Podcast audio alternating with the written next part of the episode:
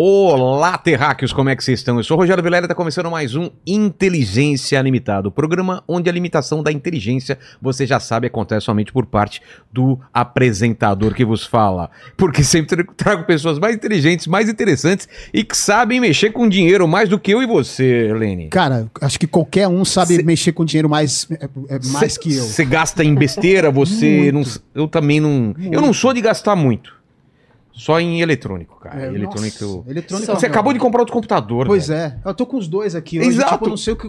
A, a gente gasta com essas coisas, né? É, Exatamente. Mas será que é besteira? É. É, é o seu trabalho. É. é. No caso, precisava? O, o computador eu precisava. Mas desse? Então. Poderia ser um. Exatamente. Você se convence que precisa. É. Ah, eu preciso trocar meu celular porque eu trabalho com, com, com, com rede social. Exato. Então você se convence é. que precisa, mas eu não precisa. Eu parei, uh, quando eu comprei esse, eu parei e falei assim: não, é porque eu vou fazer aniversário daqui um mês. É, eu, eu mereço. Um presente legal. Cara, bacana. a gente não é melhor, a melhor pessoa para saber se a gente merece, porque a gente vai achar que a gente Exato, sempre merece. Né? Sempre né? merece. Um chocolate na madrugada. Pois é. Mereço, né? Trabalhei o dia inteiro. É. Ou para quem merece, aí o pessoal que vai participar do chat, como que vai ser a participação aí? Ó, é isso aí. Você pode mandar pra gente seu super chat com a sua pergunta com o seu comentário, tá bom? Aí eu vou pedir para você se inscrever no canal, se tornar membro, dar like no vídeo e ativar os sininhos para receber as notificações aí de quando as lives começam. Então não esquece, hein? Já dá o like já, já se inscreve no canal, porque aí depois não vai ficar Exato. reclamando. Hoje tem muito papo, tem muita dúvida aqui. Vou fazer uma, um, um, um negócio de assessoria pessoal é, aqui. Que vamos aproveitar. Mas antes de falar com a Nath, eu quero falar com vocês aqui sobre a Insider, nossa patrocinadora. Tô vestido aqui com a minha Tech T-shirt, né? Você também tá com a Tech T-shirt com a cueca, imagino. Sim, Cê, com a meia também. Mas quantas cuecas você tem, pá? Você não tá pegando. Você não, não, pega a mesma e usa dois não, dias. Não, não. Ah, eu beleza. tenho duas. Eu tenho duas da Insider. Ex da Insider, né? Exatamente. Então, então, então vamos, vamos falar com o pessoal. Terráqueo, ainda não comprou na Insider, está com dúvida sobre o que experimentar primeiro? Para ajudar, criamos nossos kits perfeitos para sua primeira conta. Os conta não, para sua primeira compra. O kit masculino Starter Pack tem a amada Tech Shirt, que é essa que eu estou usando, os itens mais essenciais, cueca e meia. Então é o seguinte, o kit já tem um desconto.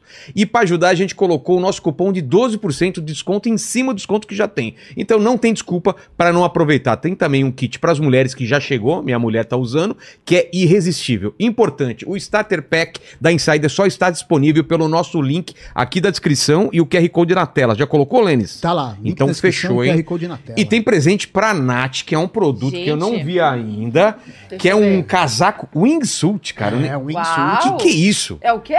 Wingsuit. Wingsuit? Best, é, é best-seller feminino. Asas. Vem com asas. Best-seller feminino da Insider, hein? Ver, então vamos lá, ela vai ver enquanto tá aí.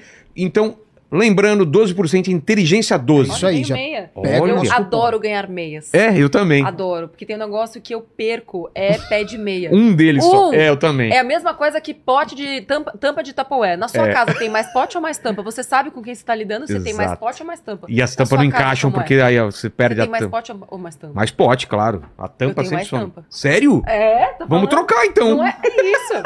Aonde te estão vi. as tampas de Olha que legal. Uau! Ixi, minha mulher vê, ela vai querer Eu uma já dessa estavam também. cobiçando aqui no estúdio, eu só quero É, falar a. Fabi já tava de olho. Mas me conta qual é o lance da, da É tecnologia. que ela tecnologia, ela, ela desamassa no corpo, ela tem aqui, é, anti, Anti- anti-odor. Antiodor. Tanto que a gente viu, viajou lá pra Polônia, né? Que a gente foi, eu fui com três camisas só, Não sem banho? cheiro. Tomei banho, mas andamos pra caramba lá no sol, né? Correto é falar gente. antibactericida ou bactericida? É Ba- antibactericida. Antibactericida, É, né? que- É, exa- senão, senão você vai chamar bactéria pra você. Exatamente. Então, ela é Bactericida é quando vocês trouxerem o doutor bactéria aqui. Aí É. vai ser bactericida. Ele ficou meio Ah. louco aqui nesse negócio, né? mesmo. Que ele viu tanta coisa aqui. Né? E ele fica louco é com quem lava carne, né? É, Ele fica maluco, né? De lavar carne? É, que não pode. Não pode, não. É, É, tipo lavar o ovo, essas coisas. Exatamente. Não pode. Exatamente. Obrigada, gente. Adoro chegar Obrigado. nesses lugares que eu já ganho presente na, che- na chegada, né? Exato, mas tem o Ótimo. lado ruim também, Nath. Tem? É, você tem que dar presente também aqui, que é pro meu cenário. Você trouxe meu presente? Eu trouxe. Inútil ou útil? Ele é inútil. Tá bom. Mas um dia ele foi útil. É, isso que é importante. Qual a historinha dele? E assim, eu trouxe ele na caixa, não é porque eu comprei pra trazer, não. Tá. Ele tá guardado há oito anos. Caramba. Oito anos guardando isso aqui. Meu eu Deus. abro ou você abre? Eu abro. Não vai pular nada na minha cara, não, né? Não. Tá guardado Às há vezes eu- oito anos. Eita. Um cofrinho. Olha aqui, que legal.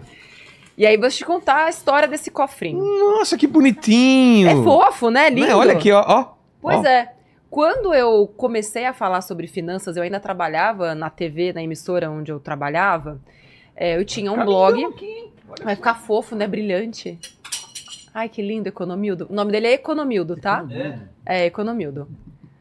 E, enfim, naquela época, toda vez que você falava, ainda hoje, né, sobre poupar, sobre investimentos, sobre educação financeira como um todo, o porquinho era um símbolo. Um símbolo, um ícone, né? Até que eu comecei a entender que o porquinho era um símbolo que precisava ser destruído. É. E eu, e eu peguei isso muito cedo. Então, assim, eu quando comecei o blog, que chamava-se, na verdade, Poupe com Sara, não era Me Poupe, É mesmo? eu comprei, eu fui na 25 de março, eu fiz uma compra de 25 porquinhos parecidos com esses, para quando eu fosse nos lugares falar sobre o meu projeto, porque eu fiquei três anos batendo em portas Sei. e todas fechando na minha cara, né? É, faz parte. Então eu levava o porquinho junto. Então ele ficava e eu saía, né, com a porta na minha cara, né? Tipo, não, hoje não, passa outro dia. Tipo, um, né, como se estivesse pedindo alguma coisa pra alguém. E aí é, eu entendi, é, depois de um certo tempo, que isso não representava aquilo que eu queria levar para as pessoas. Porque o ento- en- entesouramento, que é o que o porquinho, o cofrinho representa, precisa ser desmistificado. Guardar dinheiro só por guardar não faz sentido. É. E quando o dinheiro fica dentro dos cofrinhos, ele perde valor, ainda mais com a inflação, do jeito que a gente tem aqui no Brasil e etc. Ele vai perdendo valor. Então, esse símbolo do cofrinho e do porquinho, ele precisa ser extinto.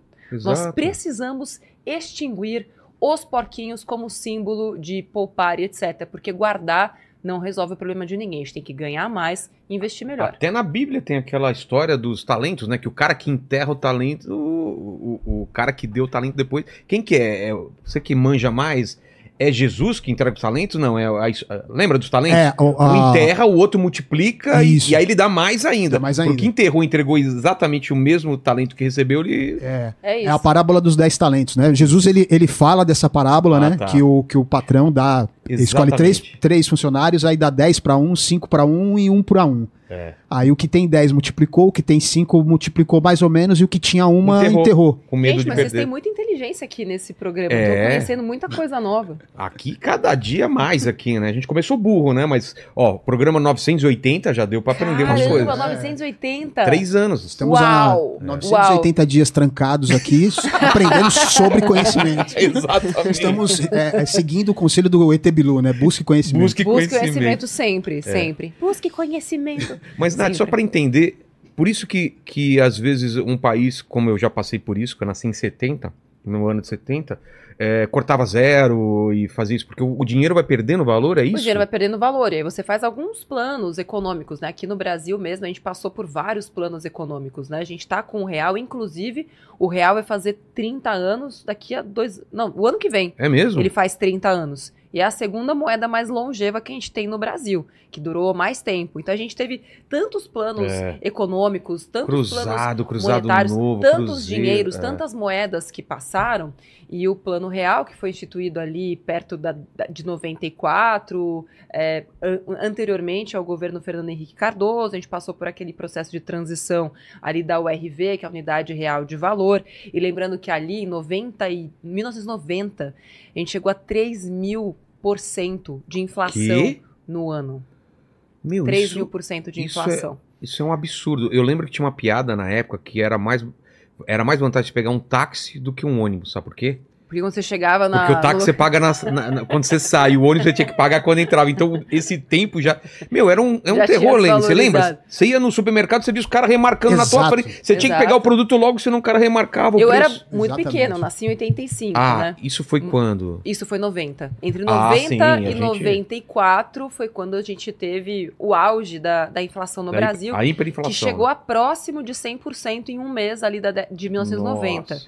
É, então foi um período assim muito difícil mesmo. Não, não fazia sentido você poupar nada. É. E eu acho que isso também teve uma interferência muito grande na minha trajetória, na minha história como um ser humaninho. Porque no auge da inflação era quando eu estava começando a conceber o que era dinheiro. Nasci em 85, então 90, 92 ali eu tinha 5 para 7 anos, que é quando a criança está começando a entender o que é valor, Eu não- o que, que é dinheiro. Eu era então, muito. Eu era muito. Eu não, era, traumatizado. é, eu não tinha muita idade, então eu não sei, mas como deveria ser comprar um carro, comprar casa? Você como que fazia não prestação, né? comprava. Não tinha como que prestação. calculava? Não, primeiro que não existia isso, né? Não? Não, tinha crédito. Como é que você vai dar crédito É. se você não vai saber se a pessoa. E o Brasil era um país que não tinha crédito, assim, os meus pais. Eu acho que foi por conta disso que eu criei uma consciência financeira muito cedo. Então eu me lembro, com cinco anos, eu tenho essa, eu tenho uma memória antiga muito boa, uma memória de curto prazo péssima. Ah, tá. Péssima. E eu me lembro de estar na escola com seis anos falando: esse Sarney é um pão duro mesmo. Com a minha amiguinha ali de seis Fiscal anos. do Sarney. Porque era o que eu escutava É. todo santo dia na minha casa, e aquela preocupação, a gente não sabe como vai ser o dia de amanhã. É. Era literalmente você. Pegava o salário e já tinha que ir pro mercado comprar rápido. À noite as coisas já estavam mais É. caras. De dia era um preço, à noite era outra, remarcação. Nossa. Você ir pro, pro mercado fazendo planilha, já fazendo toda uma elaboração, planilha familiar. Aí teve Porque- tentativa de controle de preço, não deu certo. confisco da poupança para tentar controlar depois, a- é. a- a- a- o aumento, né? Enfim, que não parou, né? Da, da inflação, que corrói po- poder de compra da inflação, que foi um fiasco total, né? Aquele plano Collor, né? De É. tentar congelar as poupanças, o confisco Teve da gente que poupança. se matou, teve gente Imagina você de um dia para o outro perder tudo. o Teve que um amigo do, do meu pai que ele tinha vendido um carro, uma casa, colocou o dinheiro pra, tipo, no outro dia comprar alguma Sim. coisa e confiscaram. Tipo, ele perdeu, Confiscaram. Perdeu o dinheiro todo. Foram, foi o equivalente a 30% do PIB brasileiro confiscado. Nossa. com a promessa de ser devolvido depois para controlar a inflação por um período tem- temporário, assim, É. né? Teve gente que conseguiu recuperar esse dinheiro, é, sei lá, anos atrás, né? É. Tinham E mais correção também, né? quase meio milhão de pessoas que foram impactadas Nossa. diretamente. É incrível. E a gente vive agora o quê? Uma inflação de quanto? Hoje está perto de 3, 4% o IPCA, que é aquele índice que mede a inflação básica, digamos assim, né? Existem vários índices de inflação, o que a gente mais usa é o IPCA, que chama-se Índice de Preço ao Consumidor Amplo. É, Consumidor amplo. Mas assim, é sempre bom lembrar que cada um tem sua própria inflação. Porque é isso, se você, é, a tua família tem uma renda muito baixa e a cesta básica sofre uma inflação muito alta, e, a- e não só a, a cesta básica, né, mas itens de higiene que costumam sofrer bastante, né, essas altas de preço, vai comprar um desodorante, é. vai comprar um sabonete, tá muito caro, muito, muito caro.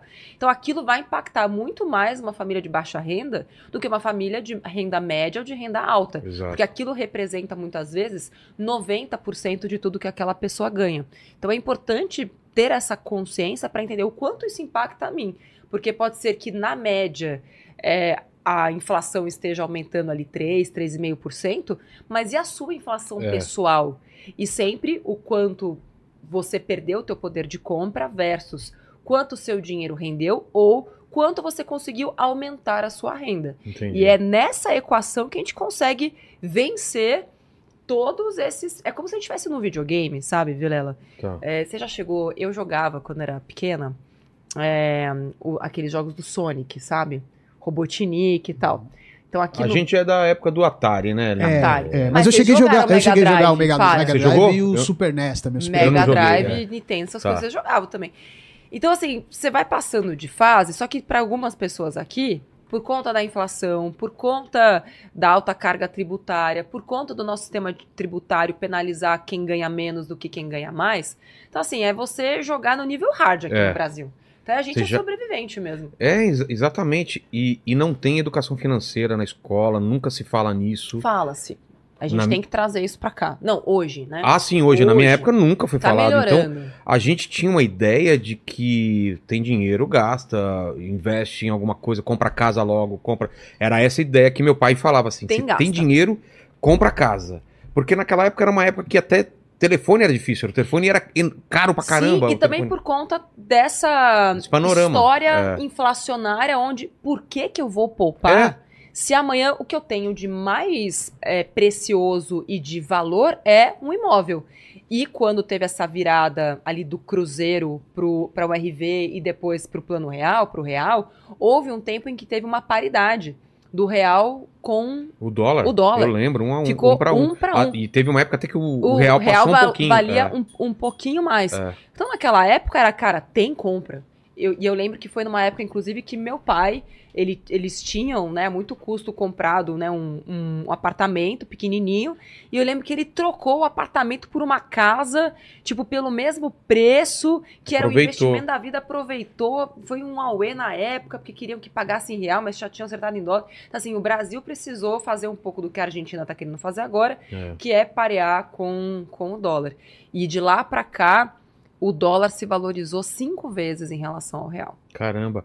Mas a gente, sei lá, dinheiro sempre foi uma coisa complicada de você entender, né? É muito termo, muita sigla. É. Nath, como a gente pode começar do básico, assim? Eu entendo, eu acho que eu sou o nível médio da galera. Uhum. Eu sou aquele Pô, tipo depois de, de cara... 980 aqui é. É, é, tá, exatamente. É, não, não, mas de, de, de grana é isso. Tipo, eu vou lá no meu banco e, e a minha aplicação é a, aquela que o carinha do, É do, do investimento é. Menino, Eu, me deixa eu, ver eu depois. tenho, eu vejo, eu, pô, com certeza. Tá. Porque eu tenho aquele, eu tenho aquele medo de não vou colocar em nada que eu possa perder. Sei. Que eu sou, o que que é? Tem aquele o investidor conservador, eu sou o conservador do conservador, Tá, entendeu? entendi. E dentro disso ainda eu posso ter níveis de, de fazer um investimento bom ou ruim. Sim, Poupa- Poupança, todo mundo fala que é ruim. É Ruim. mesmo? é mesmo ruim. É. Tudo depende do referencial e do com que você está comparando. Tá. Entre nada e a poupança, Claro. a poupança é melhor. Do que deixar parado lá do no que banco. deixar parado no banco e, na verdade, o banco vai te agradecer. Eu sempre falo, ah, você é sócio, tá ganhando dividendos, tem ali ações Ele do... adora que você deixa o. Ama, porque enquanto você tá deixando ele lá, ele tá, tá usando aquele... Vai trabalhar, né? floating, que chama. Sei. Então, o dinheiro que dorme na conta, o banco tá sorrindo, porque ele pega o seu dinheiro, empresta para outras É. pessoas, ele faz um monte de dinheiro em cima do seu dinheiro, e depois seu dinheiro continua lá perdendo valor, porque não é nem que você tá não ganhando, você está deixando, você está perdendo valor quando você não bota esse dinheiro para trabalhar para você. Entre a poupança e qualquer coisa que renda 100% do CDI, qualquer coisa que renda 100% do CDI vai ser começou melhor. com, com as siglas aí. Vamos lá, então. CDI. O que é CDI? CDI. Porque o meu investimento tá lá, não sei quanto do CDI. É, pois é, perigoso. Então vamos lá, CDI basicamente é os bancos, falando de um jeito bem básico, Tá. tá? Eles precisam emprestar dinheiro entre si.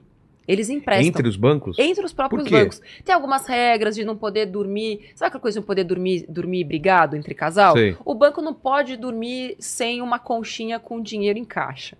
Tá. Então ele tem que ter dinheiro em caixa. Então, se por acaso teve ali um desbalanceamento, pô, teve mais retirada do que entrada, lá, lá, lá, eles emprestam dinheiro entre si Pra, pra manter sempre. para manter. Então, Tá. tratando de termos bem simplistas, tá? É um pouco mais complexo, mas para todo mundo poder entender. Então, não pode dormir sem dinheiro lá. Tá. E aí ele fala: Ô, Bradescão, presta aí para mim. Empresto.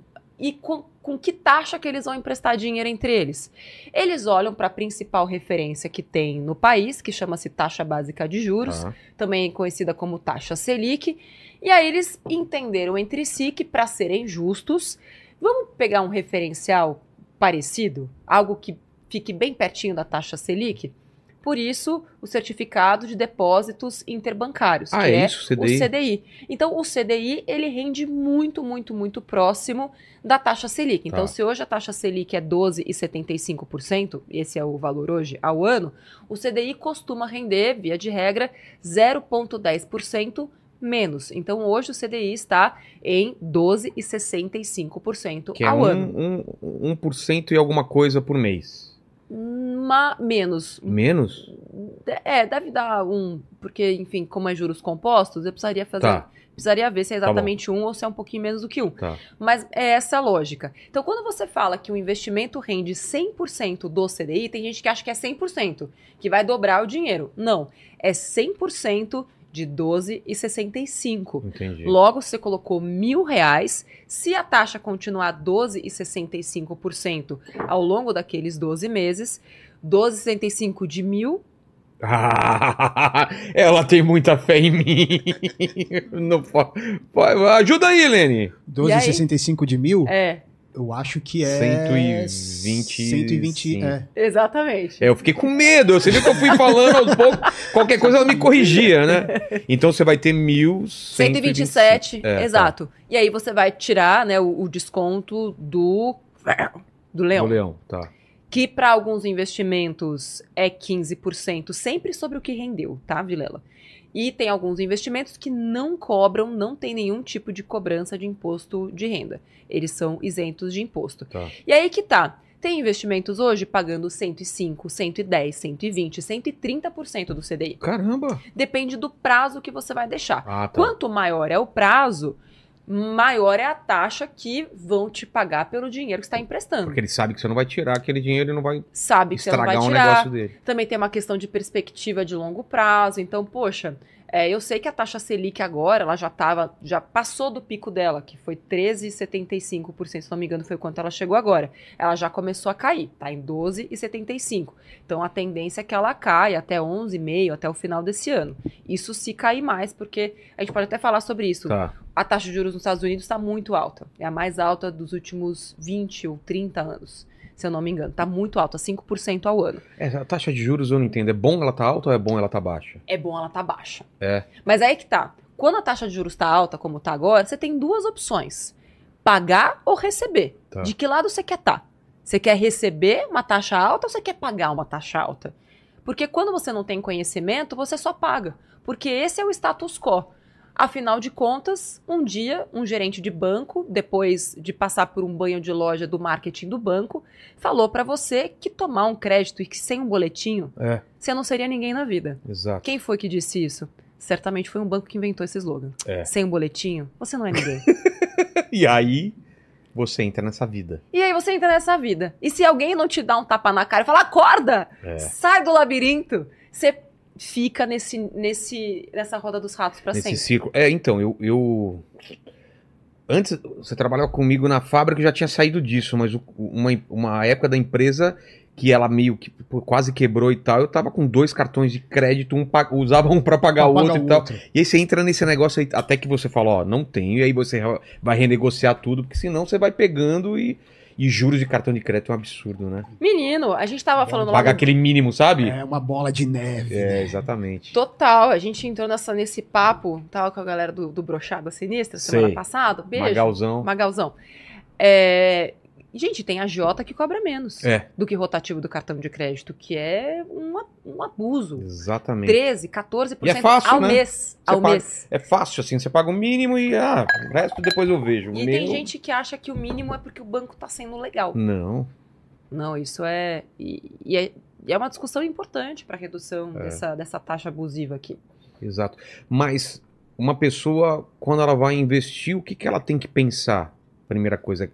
A- é, Faz diferença o quanto ela tem para investir? Faz. Faz. O que, que faz diferença? O que, que você precisa avaliar? E é por isso que, assim, muita gente me pergunta, Nath, qual é o melhor investimento? Porque todo mundo quer uma respostinha pronta. E não existe, né? E não existe. Não existe. Quais são as variáveis que você precisa avaliar antes de escolher um investimento? A primeira delas é o prazo. Primeiro você tem que ter um objetivo. Tá. O dinheiro, ele tem que ter um carimbo. Você já aconteceu com vocês? De você, de repente, tô juntando dinheiro e de repente, pluft, ele é abduzido. Vem o ET Bilu aqui, que a gente tava falando e tal, e aí busca conhecimento, ele foi abduzido, você não sabe onde foi parar. Pô, eu tinha o dinheiro aqui, É. eu tava poupando, aí você junta, gasta. Junta, gasta. Porque o dinheiro, ele tem que ter carimbo, ele tem É. que ter um objetivo, tem que ter um nome. Então a primeira coisa é, tenha um objetivo. Então, por Tá. exemplo, essa casa aqui maravilhosa. Talvez um dia ela tenha sido o objetivo. Você tem Sim. algum objetivo, Léo? Hã? Você tem algum objetivo? Em relação a dinheiro, você tá falando? É, algum objetivo de vida, sei lá. Sim, viajar uma- o mundo inteiro Viajar o mundo inteiro. e ter uma grana guardada pro meu filho, né? Não passar necessidade aqui. Um tempo. Ótimo. É. Então, você está falando sobre poder ter uma, uma renda que te garanta o mínimo para poder Viajar e garantir que o seu É, e eu filho... tô com 52, eu também penso assim, né? Quero daqui um tempo dar uma reduzida aí no trampo, né? Exato. Então, É. ótimo. Temos o objetivo. Vamos Tá. chamar isso de tranquilidade do Vilela. Tranquilidade da vida. É, chama- vamos chamar de inteligência limitada, porque é Tá. um limite. Exatamente. Meu maior medo, Nath, sério É. isso, né? Não tô exagerando, eu tenho um pavor É, de perder tudo e, e, sabe, aquele negócio. Deve ter muita gente assim comigo. todos temos. Pensando assim, um dia eu vou perder tudo, meu Deus, o que, que eu faço? É, então. Porque eu já vi muita gente bem e que depois se ferrou e não tinha nada. Normal. É. Medo de todo mundo, inclusive o meu também, que já aconteceu na minha família, de Então, perderem absolutamente Exatamente. tudo. De repente Tudo, você vê um- uma pessoa que você conhece estava bem, você encontra ele cinco anos e a pessoa tá na merda. Sim. E eu falo, meu Deus, cara, isso pode acontecer comigo. E aí? É, mas normalmente quando você tem a consciência, a É, já é o primeiro passo para mínima. evitar. Então a primeira coisa é carimbar. Beleza, tem o carimbo lá, tem o nome disso. Quanto custa? Quanto custa a sua limitude? É. Vamos chamar assim. Mensalmente, Não, você tem que colocar. traçar um plano de quanto custa o todo. Então, por É. exemplo, uma viagem. Vamos falar de algo mais simples, tá? Ah, uma viagem por ano. fazer uma viagem por ano. E aí, assim, uma viagem. Você concorda comigo que eu posso fazer um mochilão? Claro. Ou eu posso ir de primeira classe, eu quero ficar nos melhores hotéis. Você vai viajar. São Então, é viagens e viagens. Né? A pessoa que tem que definir que tipo de viagem ela quer. Então, É. primeira coisa, planejamento financeiro e investimento é sobre autoconhecimento. Se você não se conhecer, você não vai conseguir sair do lugar. Então, agora eu me conheço. Ah, eu quero fazer uma viagem legal, mas eu tô disposto ou disposta a, tipo, me esforçar um pouquinho mais, vou ficar num couchsurfing, Tá. eu não quero ter que esperar muito tempo. Ou então você coloca um limite. Eu quero fazer uma viagem muito legal com 10 mil reais. Pra onde? Pra Paris. Tá. Ótimo. Beleza. Esse é o meu limite de grana. Qual viagem cabe aqui? Beleza, 10 mil reais. Você tem 10 mil reais hoje? Não, não tenho. Você quer viajar daqui a quanto tempo? Daqui a dois anos. Ótimo. Então você tem dois anos Vai juntar. para juntar. Juntar aonde? E aí sim, poxa, se são dois anos, primeira coisa, se você já tem qualquer dinheiro agora, você aproveita uma taxa de juros alta, pega um pré-fixado, ou seja, são é, investimentos que vão, você vai garantir aquela taxa até o fim do período. Lembra que eu te falei do 100% do CDI? Sei. Concorda comigo que se o CDI cair de 12,65 para 6, com o passar do período, ele rendia 12,65 e vai passar a render 6, Certo. certo? Quando eu pego uma taxa pré-fixada, eu seguro aquela rentabilidade pelo período contratado. Ah, tá. Não- eu não corro esse risco. É que não é um, um risco, né? Você não vai perder, você só vai ganhar Então, menos eu ao não longo corro do o tempo. risco dele reduzir. Você não corre o risco É. de ele reduzir. Então você vai garantir Tá. isso agora e vai levar até o vencimento. Inclusive, neste momento que a gente está falando aqui, tem investimento ainda pagando 13% É? por 5 anos. Caramba. Entende? Então a taxa Selic vai cair a 8 e você vai garantir os 13% durante esse, durante esse período. Então, assim, eu sei o prazo, sei quanto eu quero. Então, aí sim eu começo a investir. E aí, eu quanto de dinheiro? Aí é você que vai me dizer. Quanto que você consegue colocar nessa sua meta todos os meses? Putz, não consigo colocar nada. Bom, alguma coisa você vai ter que fazer, porque o dinheiro É. não vai nascer. Vai ter que tirar de algum lugar. Ou você vai ter que reduzir seu gasto, ou você vai ter que aumentar sua renda. Como? Você pode fazer isso via renda extra, dando seus pulos, como você já fez, como eu já fiz Sim. como todo mundo aqui nessa sala já fez, ou dentro do teu próprio trabalho, você vai se capacitar, você vai começar a negociar um aumento, você vai entender se tem outra empresa para onde você possa ir, você vai, sei lá, empreender, você vai fazer alguma coisa para aumentar a tua renda e fazer aquilo ser possível e investir o dinheiro, porque aí são várias forças trabalhando para aquele objetivo. É você que está de repente gastando menos, porque poxa, o que, que vale mais a pena? Eu sempre fiz essas contas, esses cálculos mentais. Vale mais a pena uma caipirinha extra aqui? Fabi, vai no microfone e depois eu vou fazer uma pergunta em relacionada Boa. ao que ela falou aí pra você, tá? Que Uma ela acabou de casar. É. Uma caipirinha extra aqui? Ou é, eu poder fazer essa viagem 15 É. dias antes? Minha balada sexta, sábado e domingo ou, Ou só, só na sexta, sexta? É. Ou- E aí a viagem chega mais depressa. é, entende? por exemplo, a Fabi, ela casou agora. Você fez algum planejamento? Porque tem a festa, tem uma pancada de coisa. Fala a verdade. Vocês, plan- vocês se planejaram? Como foi? Não, a gente casou na loucura. Sério mesmo? Juro. Aí a gente teve a ajuda dos meus pais e, meu, sei lá, a ajuda foi vindo aí de vários lugares, mas deu certo. A gente né? De- quando a gente Vocês estão falou- devendo alguma coisa? Não. Ah, É isso é importante. Foi presente. Foi É, presente. mas assim, então. quando a Ótimo. gente falou, vamos casar, aí a gente começou a guardar uma grana. Entendi. Daí a gente foi pagando e recebendo ajuda, mas a gente não se planejou. E agora vocês estão zerados. estamos zerados. Olha. Casamento. tá vendo? Não viajamos, mas estamos zerados da festa, então tá tudo Mas certo. vão viajar. É, mais pra frente. Aí a gente vai programar. Aí fazer esse esquema, Mas né? Tem uma reservinha ou não? Nada? Sim, sim, tem. Ou todo o dinheiro que vocês têm é pra viagem? E quando vocês fizerem a viagem, vai zerar tudo de novo? Não, a gente tem uma reserva e aí Tá. dá pra tirar. Não vai gastar tudo, grana, é. não, aliviada. isso. É, é o ideal, né? É. E tem muita gente também que, não sei se é compulsão ou alguma coisa, gasta todo mês mais do que, do que recebe. Sim. E aí vai aumentando cada vez mais essa dívida. É. Vai Eu- virando uma, uma bola É, de neve, é. assim, né? É Exatamente. porque é, é, Que é um, que é um padrão que. nós, seres humanos, eu tô vendo várias caveiras É. por aqui e tal. Se puder me trazer alguma, eu gosto de falar com Essa daqui, ó. o cérebro, se também tiver um cérebro. Cérebro não Pode tem, só ser. que abrir do. Ninguém trouxe um cérebro Não, a ainda? gente abre do Tuti aí, se for o caso. Ele é o nosso. Então nós temos uma pecinha aqui dentro, né? Que é chamada de cérebro. Certo.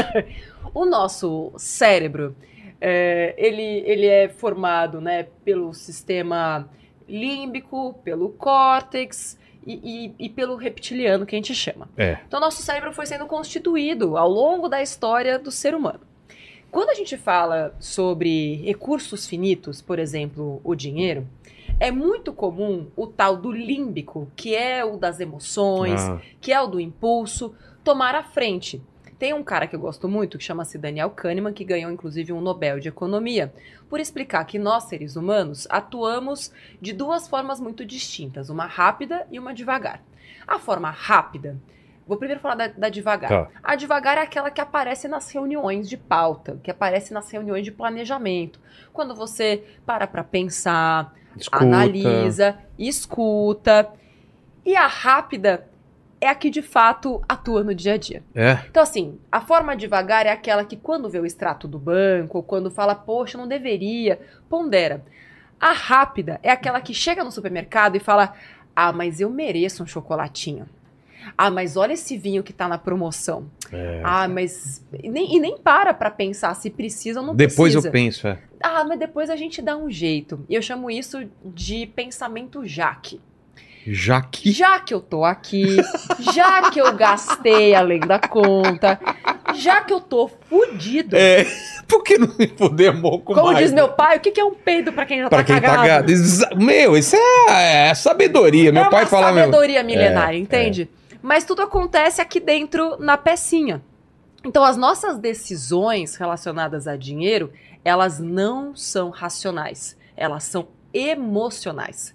Então, para a gente fazer uma gestão do nosso dinheiro, nós precisamos antes ter uma gestão das nossas emoções. É.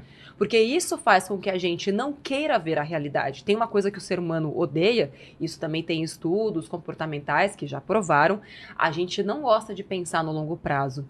A gente não gosta de ser o tomador da decisão. Quantas vezes Por que já será que a gente tem essa. essa é, Isso vem. Pensa que na história do planeta, de como a gente conhece a assim, humanidade. como, como Nós vivemos muito mais tempo como homens e mulheres da caverna. caçadores e. caçadores. e- Não fazia sentido, assim como na época Coletores. dos nossos pais, da, da hiperinflação, não fazia sentido eu ficar poupando. Amanhã o mamute vai me comer. É, vou aproveitar o dia. Vou aproveitar o dia, eu tenho que aproveitar essa comida que eu tenho agora. Porque é uma amanhã mudança. pode não ter. É. Só que a gente viveu muito, muitos e muitos anos dessa forma. Da mesma forma, aquilo que a gente chama de comportamento de manada. Por que, que eu fico com muito desejo de consumir algo que você vende, que todo mundo tem? Poxa, todo mundo da minha família tem carro. É. Todo mundo da minha família tem um boletinho. Como que eu não? N- Como que eu não vou fazer isso? Lá no fundo do seu cérebro existe uma pecinha conectada a essa ancestralidade que emite um alerta no seu cérebro e fala assim: cara, se você não seguir a manada, você vai morrer. Então, tudo isso está acontecendo É. ao mesmo tempo. Então, se a gente não cria alertas, e é isso que a gente Se faz no Me sentir parte Poupe, de um grupo, né? no Me Poupe, o que a gente faz basicamente é criar alertas, despertadores, para que esse piloto automático do teu cérebro, isso se chama heurísticas e vieses, para que essas heurísticas, vieses são falhas cognitivas do ser humano, para que isso não faça com que você se ferre muito fortemente.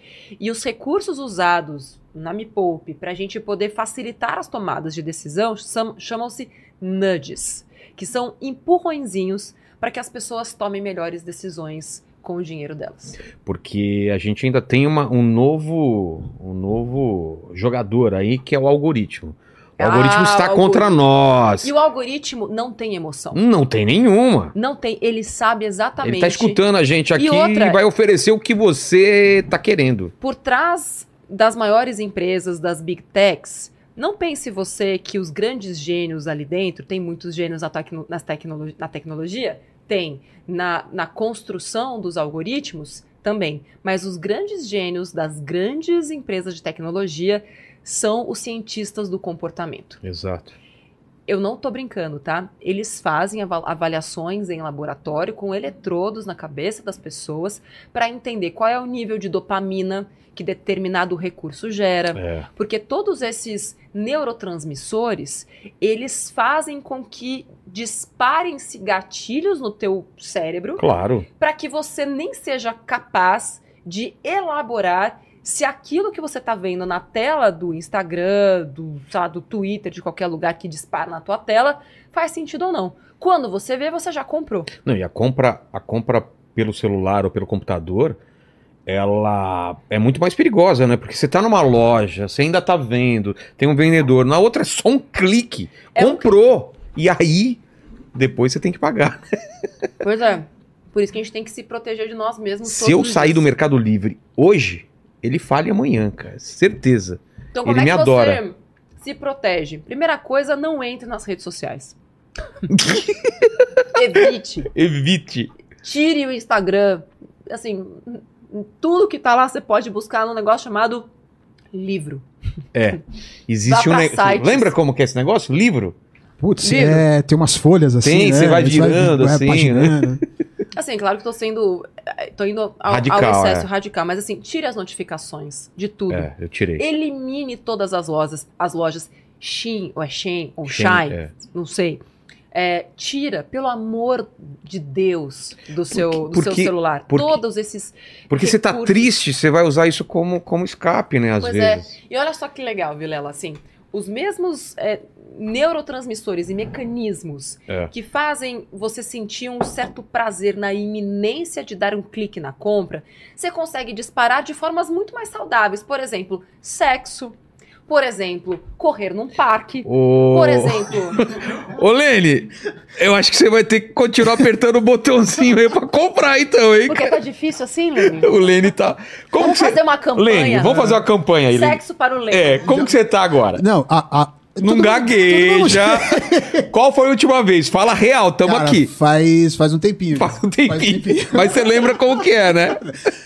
Cara, tô lento, Cê- ainda, cê é muito- ainda lembro. Ainda Exatamente. Só não pode, porque tem isso também, tem É. vários amigos, que aí começa a ficar com a pessoa e aí gasta até o dinheiro que não É. tem.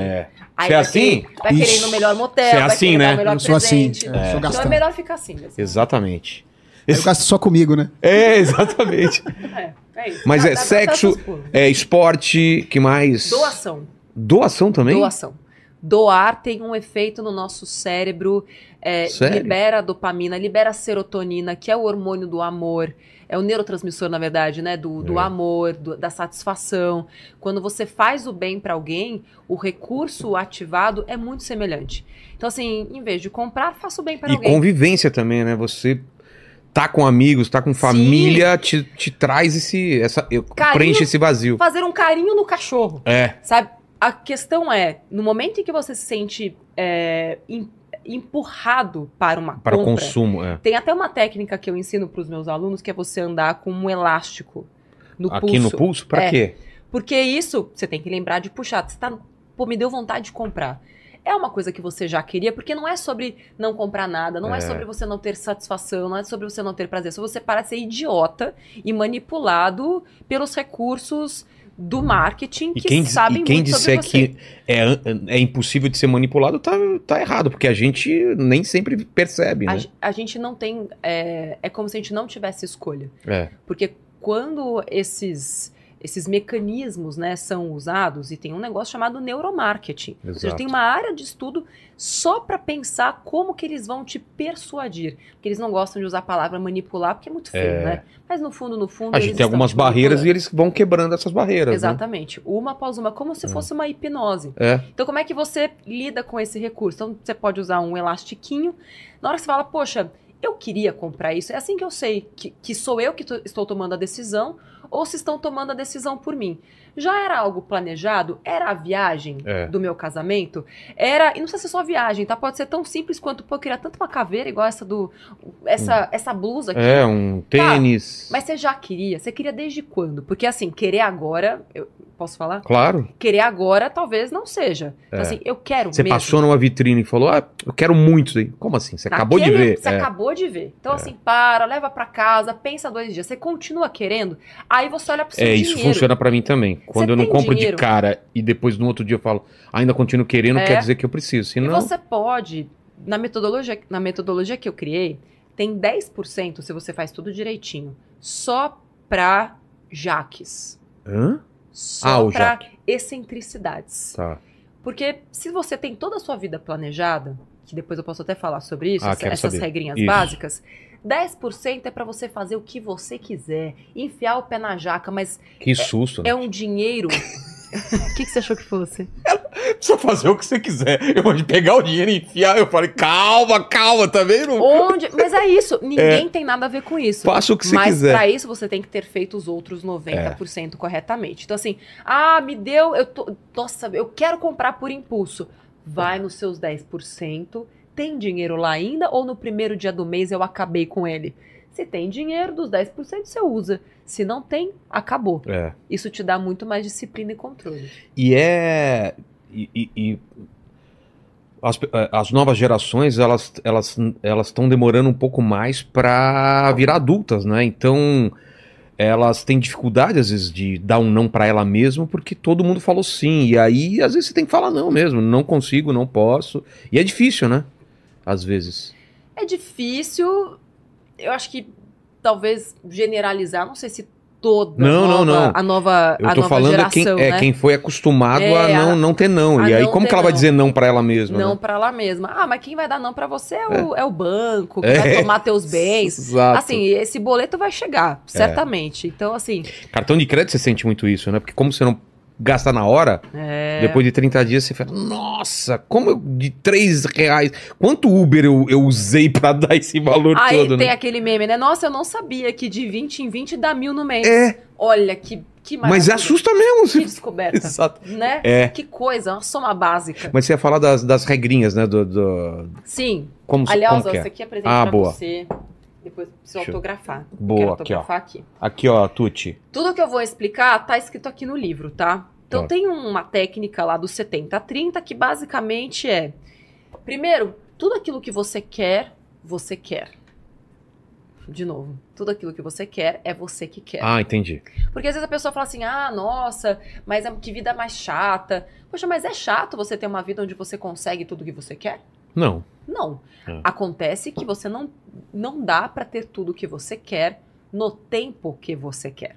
Então, quando as pessoas falam assim, nossa, é, mas tem que esperar muito tempo. É, seja bem-vindo à vida adulta. E não é só a nova geração. As antigas também têm E esperar também te dá uma, uma sensação de conquista quando você consegue a coisa de- que demorou 10 Não, e 10 às dias. São dois meses a pessoa É. não consegue esperar. Não, mas eu quero isso agora.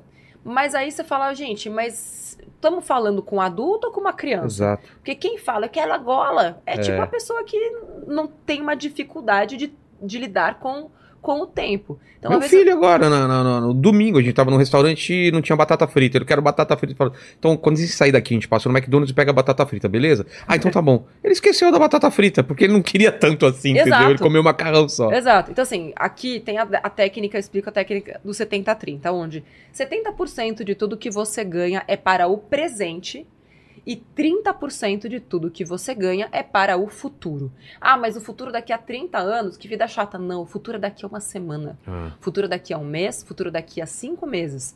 Acontece que as pessoas têm muita dificuldade de entender que você e todo mundo aqui, nós somos três pessoas ocupando o mesmo corpo. A gente está aqui no momento presente. Certo. Mas você concorda que tudo aquilo que existe e coexiste na sua vida financeira hoje é um reflexo do que o Vilela do passado As deixou para vivências, você? claro. E tudo aquilo que você fizer hoje é o que você vai deixar de legado pro Vilela do futuro. E nós temos muita dificuldade, é, é uma dificuldade mesmo, de se enxergar no futuro. Tem até pesquisa que a gente não consegue se enxergar no futuro. Então, assim, é muito comum a pessoa falar, ah, depois eu vejo, como se estivesse entregando uma bomba. Então, quando a pessoa olha para o passado, eu sempre falo isso até para aumentar essa dor da pessoa, porque é um jeito de você também romper essas Colocar a barreiras. pessoa na real. Quando você, Você olha hoje passado, olha para o passado, você encara que você deixou para você mesmo mais presentes ou mais bombas? Você olha para o passado e agradece ou você se ressente? Entendi. E por tanto ressentimento, você fala: dane-se o Vilela do futuro, porque olha só o que o do passado fez. Então eu quero mais é que o do futuro se ferre mais ainda. Mas é você mesmo. É. É você que vai lá no futuro colher os frutos das decisões que você está tomando agora. E o agora é agora, não é daqui a uma semana. Então, procrastinar nessa decisão de tomar melhores, fazer melhores escolhas, precisa passar pelo hoje. Então, por isso que nessa técnica você pesa mais o presente. Então, quem é mais beneficiado já é o presente, 70%. Mas eu estou falando sobre, ah, eu quero tanto ir no, sei lá, Tomorrowland, Sei. por exemplo. Por que, que você vai esperar a promoção chegar no limite, pegar o preço mais caro? Você já sabe que essa porra vai acontecer ano que vem. Por que, que você vai esperar o, o IPVA chegar? Você tem carro? Tenho. Sabe o que é janeiro? Sei o que é janeiro. É. Você sabe que o ano que vem vai ter janeiro, né? É. Ah, então. E, e a tua reserva pro IPVA já fez? Não. Por quê? Então você está jogando para o futuro uma responsabilidade que é do presente. E quanto antes você tomar essa decisão de começar a poupar e investir, É. menor vai ser o seu esforço. Então o que eu explico para as pessoas é, cara, não é que eu sou mais disciplinada, eu sou mais preguiçosa. Porque tudo que eu fiz foi eu vou jogar, vou botar na conta do juro composto, meu filho, porque eu eu quero me esforçar menos. Eu não quero me esforçar mais. Entende? Eu quero que o dinheiro trabalhe para que eu trabalhe cada vez menos. Exato. Isso é maravilhoso. Eu, eu fico, eu fico feliz. Meu olho Mas- chega a brilhar. Mas é que você fala, 10 passos para nunca mais faltar dinheiro no seu bolso. Que passos são esses? Pô, lê o livro, vai. Sim, mas dá uma dica aí, né? Eu dou uma dica. Então, vamos lá, vamos lá. É, É, mas, bom, o primeiro passo é colocar metas. tá. De, sempre. Porque o dinheiro segue um plano. Então, o primeiro passo é colocar metas. Depois é você sair, é, o- saber o seu ponto de partida. Então, é fazer uma selfie financeira. Saber exatamente quanto você ganha, quanto você gasta, para onde vai cada um dos centavos do seu dinheiro. Você saber quais são os seus valores pessoais. As pessoas não colocam isso em perspectiva. Precisa saber o que que é mais importante para você: liberdade ou conforto? Segurança ou realização? Entendi. e para cada pessoa é única. Por isso que, assim, é, quando alguém fala pra mim, ai, você vai brigar comigo, isso sempre acontece. Ai, você vai brigar comigo porque, ai, a gente foi e casou e gastou não sei quanto no casamento. Eu falo, legal, era o seu sonho? É, Você juntou dinheiro pra isso? Que bom que você realizou o seu plano. Era o que você queria? Era. Cara, tipo, isso é o que faz a vida acontecer. É. Porque é nesses, o dinheiro serve para nos servir, não para a gente servir a ele. Então, valores, porque aí você vai conectar suas metas com, com seus valores. Depois, é, repartir em envelopes, e aí eu ensino no livro como repartir em envelopes. Então, dentro desse 70-30, lá no 70% que é para o presente, fica mais fácil de ter disciplina quando você cria programações semanais, que nem a gente faz com criança, funciona com adulto também. Então, olha, você vai ter 50 para alimentação nessa semana, entendi. 100 para transporte, e é naquele limite que você vai viver. É, depois, investir cada vez melhor, aumentar a sua renda de forma é, frequente, né? Enfim, com o passar do tempo você vai aumentando a sua renda, viver um degrau abaixo. Então, esses são alguns dos passos para nunca faltar dinheiro no seu bolso. E quando você percebeu que você tinha jeito ou que você queria aprender mais sobre isso? Que idade? Eu tinha sete anos quando eu comecei a poupar.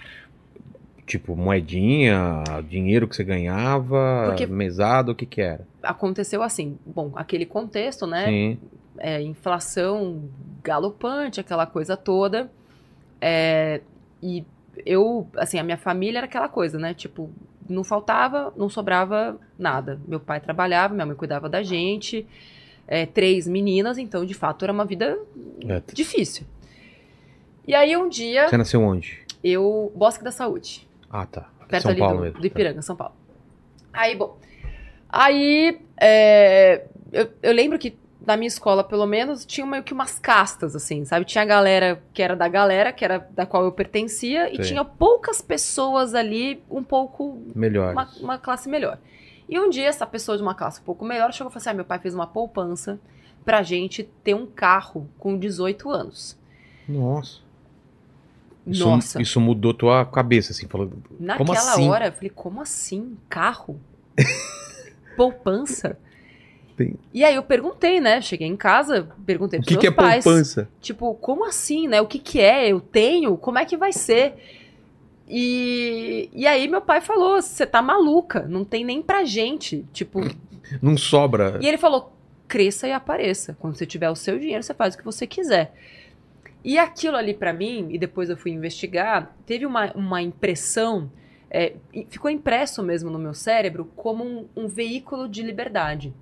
Porque pra mim o carro era uma ferramenta pra eu ter a minha própria vida. Era como se, quando ele falou cresça apareça, quando tiver seu carro você faz o que você quiser, é, aquilo ficou muito impresso. E aí eu entendi que então, beleza, eu preciso poupar dinheiro. É dinheiro que faz o carro? Ok, então eu vou fazer o possível. E também muito cedo, muito precocemente, eu criei para mim mesma uma responsabilidade que depois é, eu, me trouxe também é, um peso de ser responsável pela minha família. Então eu comecei a juntar dinheiro para cuidar dos meus pais, tipo com 12 anos de idade. Nossa. Eu já comecei a ter uma responsabilidade. Falei, eu preciso poupar, preciso ganhar, eu preciso. O que, que eu posso fazer para suprir essa minha família? Porque era sempre um medo, assim. Putz, e se ele perder o emprego, É. ferrou, é, a gente não sabe como vai ser o dia de amanhã. Aquilo me gerava uns gatilhos, assim, emocionais, gigantescos. E ali eu falei, bom, preciso ter dinheiro. Sete anos, como é que você faz para ter dinheiro tão pequeno? Eu já comecei a entender que a minha parte eu quero em dinheiro. Entendi. Então, Natal, não, não quero presente. não quero presente, quero dinheiro. É, eu me lembro assim, com 11, 12 anos. Putz, vamos na 25 de março, enchendo o saco da minha mãe e tal. Juntava as minhas moedinhas, ia lá na, na, na 25 de março, comprava a camiseta, pegava a panela da minha mãe de feijoada, fazia umas camisetas tie-dye, vendia na escola, botava dinheiro pra dentro. Aí Tá. pegava uma parte daquele dinheiro e fazia de novo. E não gastava. Nada. Com doce, sorvete. Nada. Eu gastava com coisas pontuais que eu entendia que eu queria de verdade. Mas eu comecei a fazer essas escolhas muito cedo. Então, eu descobri muito cedo que existiam brechós. Ninguém Mas, falava mas sobre não isso. era, mas não era um sacrifício pra você. Você não entendia Não, como. Era uma coisa eu me prazerosa. divertia Ah, com é? aquilo, porque eu vi o meu cofrinho encher e o meu carro chegando cada vez mais perto.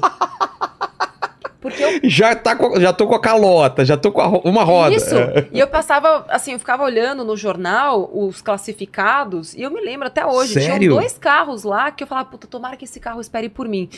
Que era um bug, que custava 3.400 reais. Do dinheiro da época. E tinha um Jeep Willys de 8 Sei. mil. Nessa época já tinha, né, o plano real. Ah, a já gente tinha? já tá falando ali, tipo, de 96, Tá. por ali.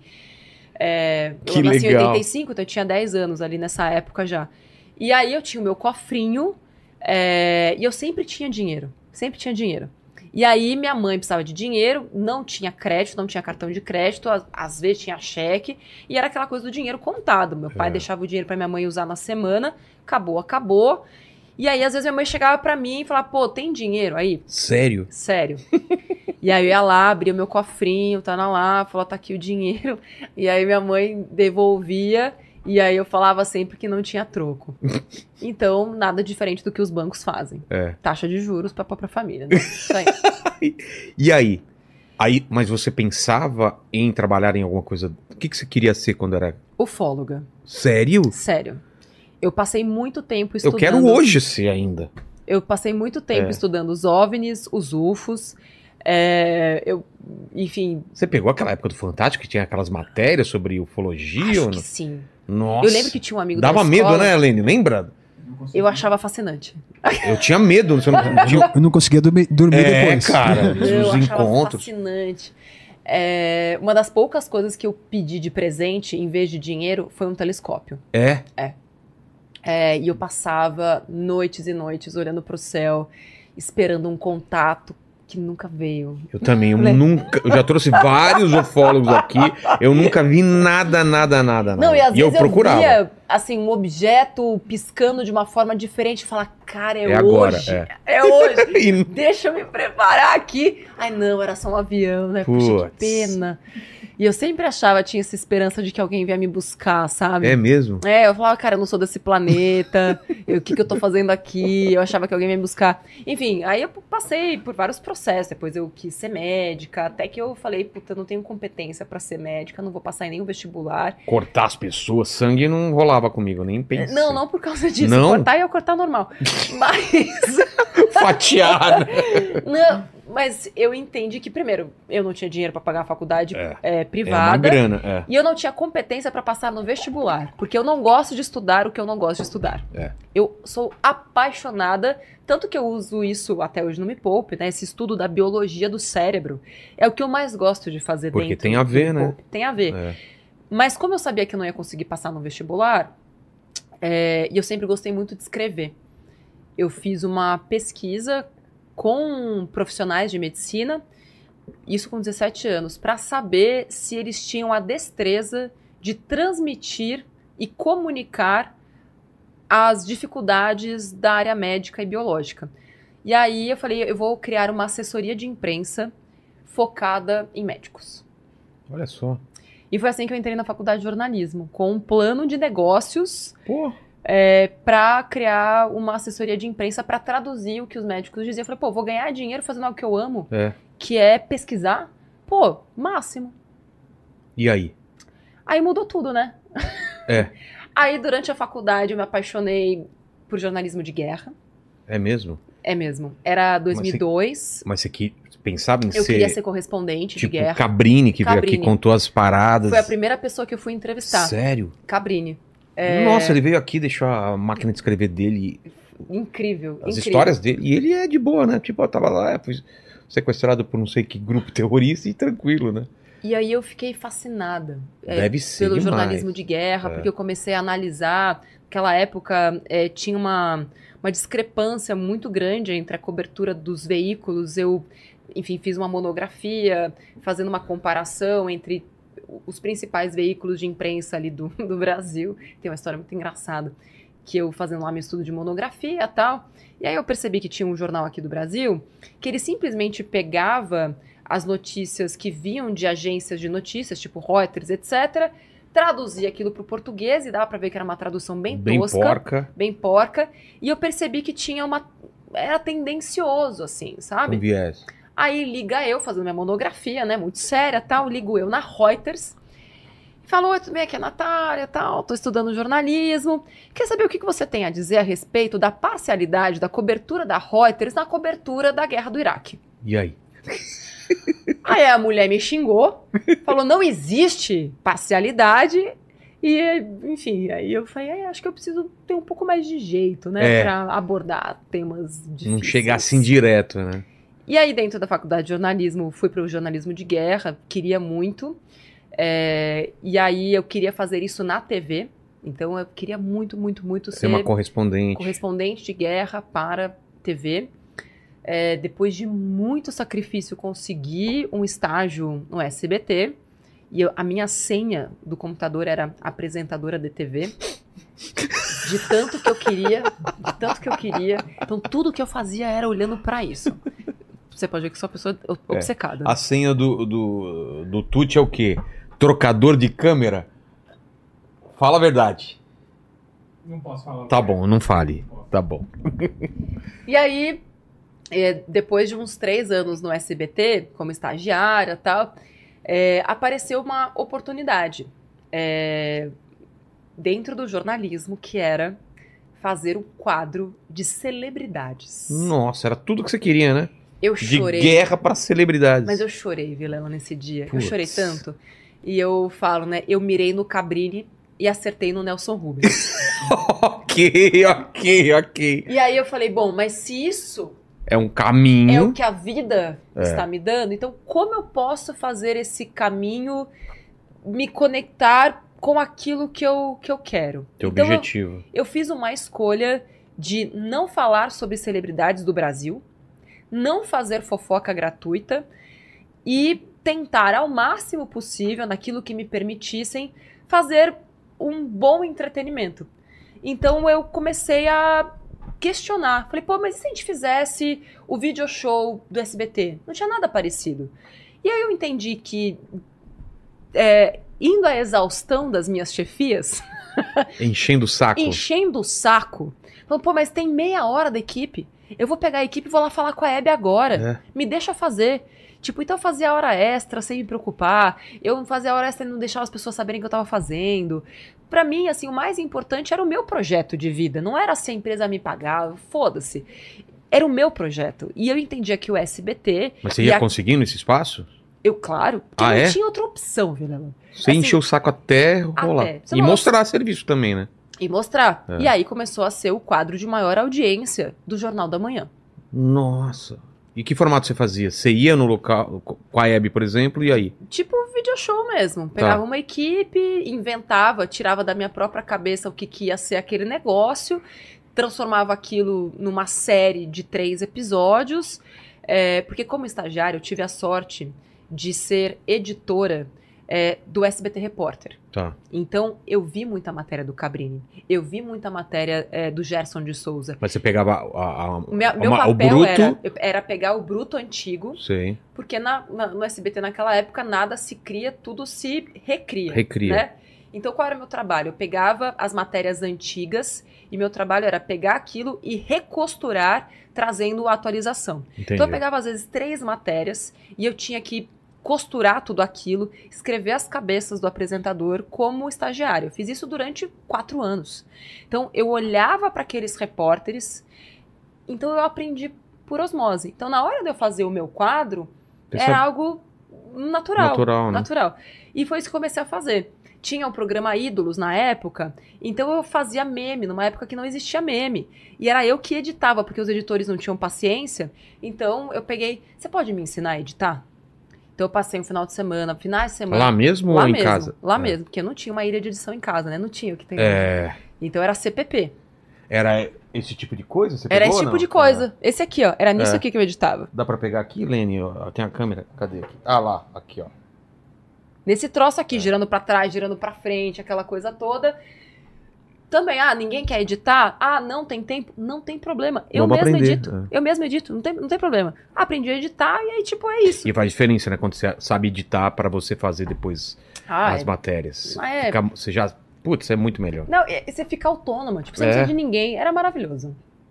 E aí, mas não era o que você queria ainda. E aí? Bom, e, e aí o que aconteceu? É, fazendo as matérias, fazendo fazendo as matérias, quadro, o quadro. Quadro faz sucesso. não tinha mais guerra, né, É. naquela época. Então eu falei, pô, eu quero fazer um jornalismo sério, quero apresentar, ou pelo menos fazer. Eu, e aí, Pensou em tá. ser âncora E aí eu come... queria ser âncora. Tá. Fiz um curso do Senac, de locutor noticiarista, implorei pra fazer a fono do SBT, porque tudo tinha que fazer Sei. de favor, né? E aí chegou um determinado momento em que me chamaram pra fazer a previsão do tempo, então eu tinha dois empregos no SBT ao mesmo tempo, e de lá me chamaram pra ir pro Hoje em Dia da Record, pra ser apresentadora e repórter Ah, do Hoje em Dia, pra substituir a Ana Hickman que ela ia. nos finais de semana. Tá. Que ela tinha o programa dela de final de semana, é isso? O, o Hoje em Dia era de segunda a sábado. Tá. Então eles precisavam de alguém para ser âncora aos sábados e fazer reportagem, que era tudo o que eu mais queria. Exato. Acontece que eu ainda não era nenhuma coisa nem outra, mas eu falei, claro, consigo, com certeza. Pô, minha vida Inclusive, inteira eu fiz isso. Quero um aumento. E foi aí que eu consegui triplicar o meu salário em 45 minutos. Eu vi Quando uma você foi pra Record. quando eu fui pra Record. Que é algo que muita gente, infelizmente, pena e tem essa dificuldade. Falei, pô, não, eu já tenho, né? É. Então eu vou, vou jogar um verde aqui pra ver o que acontece. E rolou. Enfim. E aí, lá dentro da, da reportagem da, da Record, no Hoje em Dia, eu fiz de tudo. E foi muito prazeroso. Porque Eu era, eu era res- repórter, apresentadora, viajava o Brasil inteiro e cobria de tudo que você possa imaginar. Das maiores tragédias do Brasil, as pautas mais suaves, como por exemplo, Cão-Leão. Que isso? Cão-Leão era um cachorro que Uma começaram a- juba. com uma juba numa cidade do interior de São Paulo, que aí virou um sucesso na internet. E aí eu fui duas vezes cobrir o, o Cão-Leão e depois o irmão do Cão-Leão. Fui fazer matéria com a menor mulher do mundo, uma série de reportagens. Tipo aquele cara do. Lembra do, do Dia da Marmota lá? Que o cara vai fazer. Tipo isso, sabe? era eu. cara- O cara não aguentava mais. Estamos aqui, vamos ver a marmota. Exatamente. Mas eu fui cobrir tsunami no Japão. Mas é legal. Ah, você cobriu? Cobri o tsunami, cobri Santa Maria, Ah, cobri é. deslizamento no Rio de Janeiro. Como era uma revista eletrônica, É, uma bagagem absurda. Eu né? fazia de absolutamente tudo. E aí eu vi o Brasil. É, e esse foi um grande privilégio. E aí eu comecei a ver que o, o, o Brasil, assim, era um país de gente que passava por muitas dificuldades, mas de gente muito honesta. É, gente que supera, assim, eu fiz muita matéria de superação também, de tragédias que as pessoas conseguiram superar. E aí você começa a perceber a força que as pessoas têm. Eu também comecei a entender que nas piores tragédias, seja do indivíduo, seja desastres como, por exemplo, Santa Maria, o dinheiro estava envolvido de alguma forma. Então, a, minha questão, porque eu estudava para mim mesma, né? Porque eu nunca deixei de investir, de poupar, de ter as minhas metas. E isso não tinha nenhuma transversalidade com o meu trabalho como jornalista. Eu fazia aquilo para mim, porque eu era apaixonado. Sim.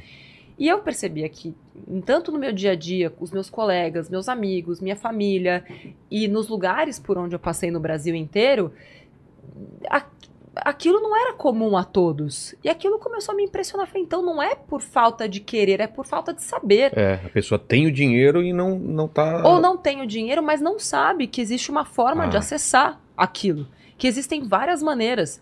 Nossa, as pessoas não sabem a taxa de juros abusiva, elas não sabem os produtos financeiros, elas não sabem as ciladas, elas não sabiam. Elas simplesmente estavam sendo engolidas por um sistema sem saber.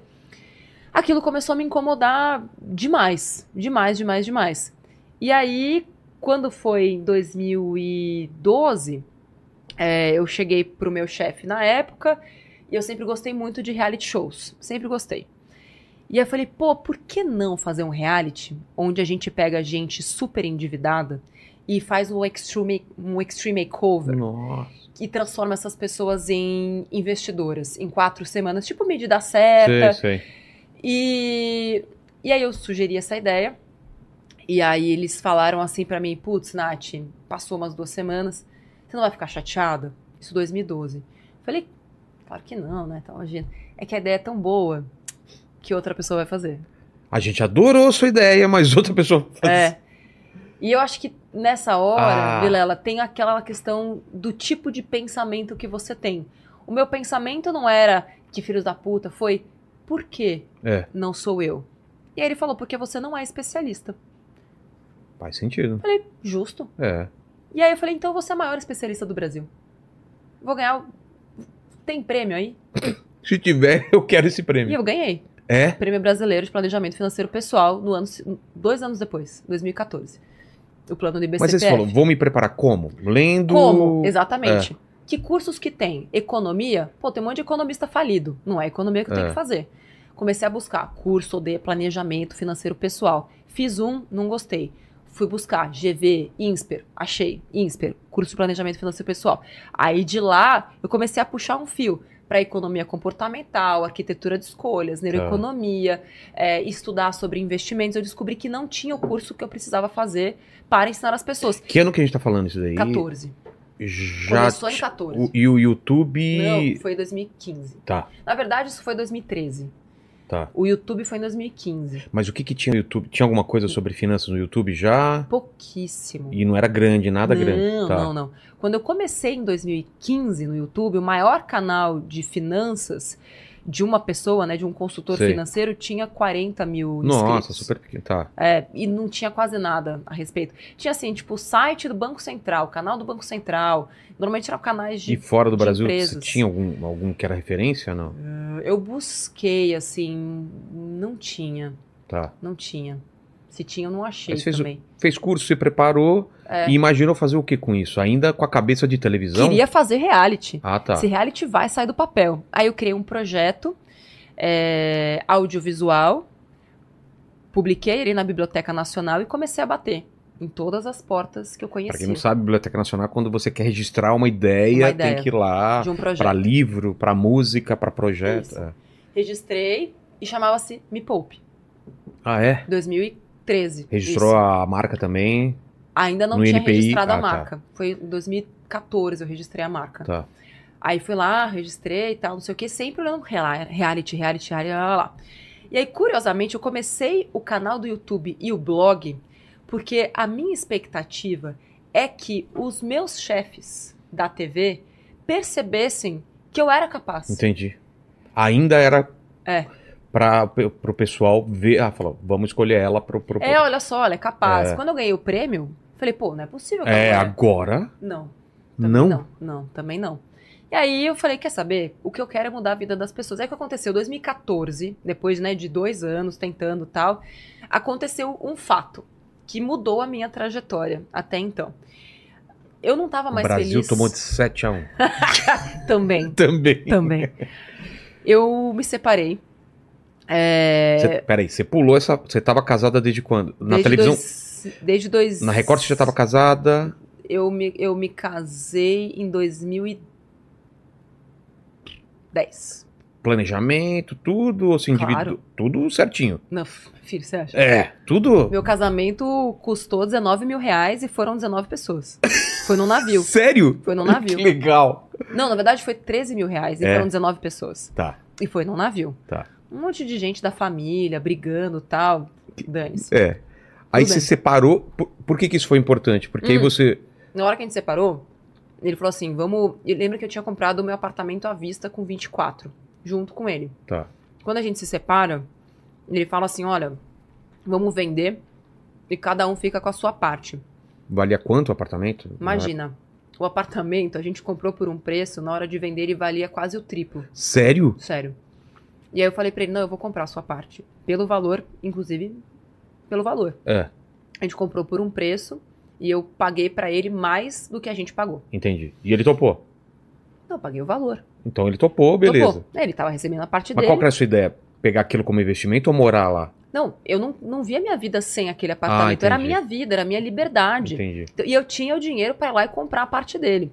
Só que naquela mesma semana, eu estava fazendo uma reportagem sobre violência doméstica. E aí este é o fato que cruza a minha vida com Tá. essa grande tomada de decisão. E aí eu descobri, é, nesta reportagem, que 70% das mulheres que acabam vivendo, sofrendo e morrendo por consequência dessa violência vivem debaixo de um teto Ah, de um tá. agressor porque são dependentes financeiramente. E Se assim, elas fossem independentes, elas sairiam. Porque tem elas filho, sairiam. ou tô sozinho, mas não tem. filho, abusos E psicológicos. acaba. E esses dois fatos se cruzaram. Isso é importante. Então, de um lado, eu tinha a minha independência, assim, eu senti que eu tava comprando. No dia que eu fui no banco assinar o papel, Da escritura. pagando pra ele, Ah, sabe, tá. fazendo, a- tipo, A transferência. a transferência.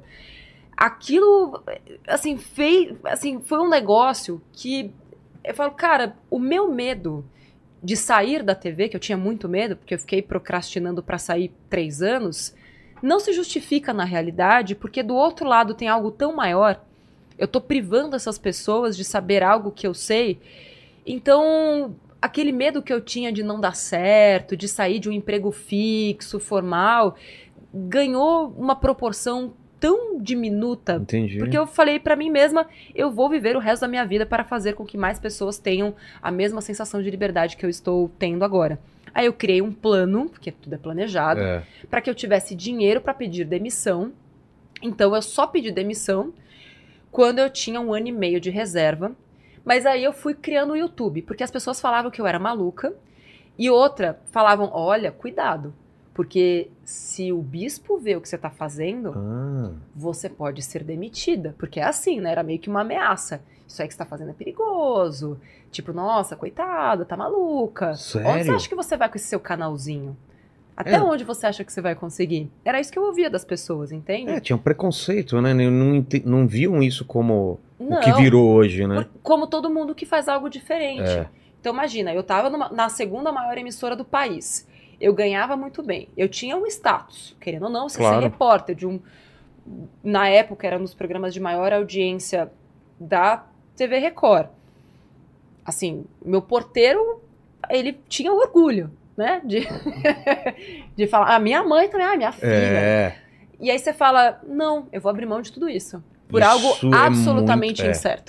Isso é muito, muito, muito. Ninguém complicado. falava de Ninguém- YouTube. Se você perguntasse pra alguém, falando, você tá louca, que isso, né? Pois é, era o que eu escutava. Só que, e aí foi que essa força Mas o canal do YouTube maior, tava pequeno ainda? Quantos mil inscritos? inscritos. O quê? Mil inscritos. Isso é que é confiança mesmo, mil inscritos. E você falou, eu vou cuidar, vou, Eu vou me dedicar a isso. Vou me dedicar. E aí apareceu... Mas esse, esse plano que você criou assim, é, você pensou, vou em estúdio, vou tipo de vídeo, o que, que eu vou falar? Também da parte técnica você foi pensando ou você já estava cuidando disso já nessa época? Que- Você diz como assim? De... De, de que tipo de vídeo? Vou fazer um vídeo melhor ou, ou estudar o YouTube? Não. Não, é, fui fazendo enquanto aprendia. Vai aprendendo fazendo. Aprendendo, fazendo e crescendo, coloquei meta, assim como tudo que eu fiz. Mas que meta você colocou? A meta era ter 300 mil inscritos até o final de 2016. Eu É pedi mesmo? demissão em dezembro de 2015, com 3 mil inscritos. Tá. E a minha meta era ter 300 mil inscritos até. Que é uma meta absurda, né? É, o maior canal da época tinha 40 mil. Nossa. Em dezembro, 31 de dezembro, tinham 280 mil. É mesmo? É mesmo. E como você conseguiu isso? Olhando muito pro, pro Analytics, Sei. eu sempre gostei muito de dados.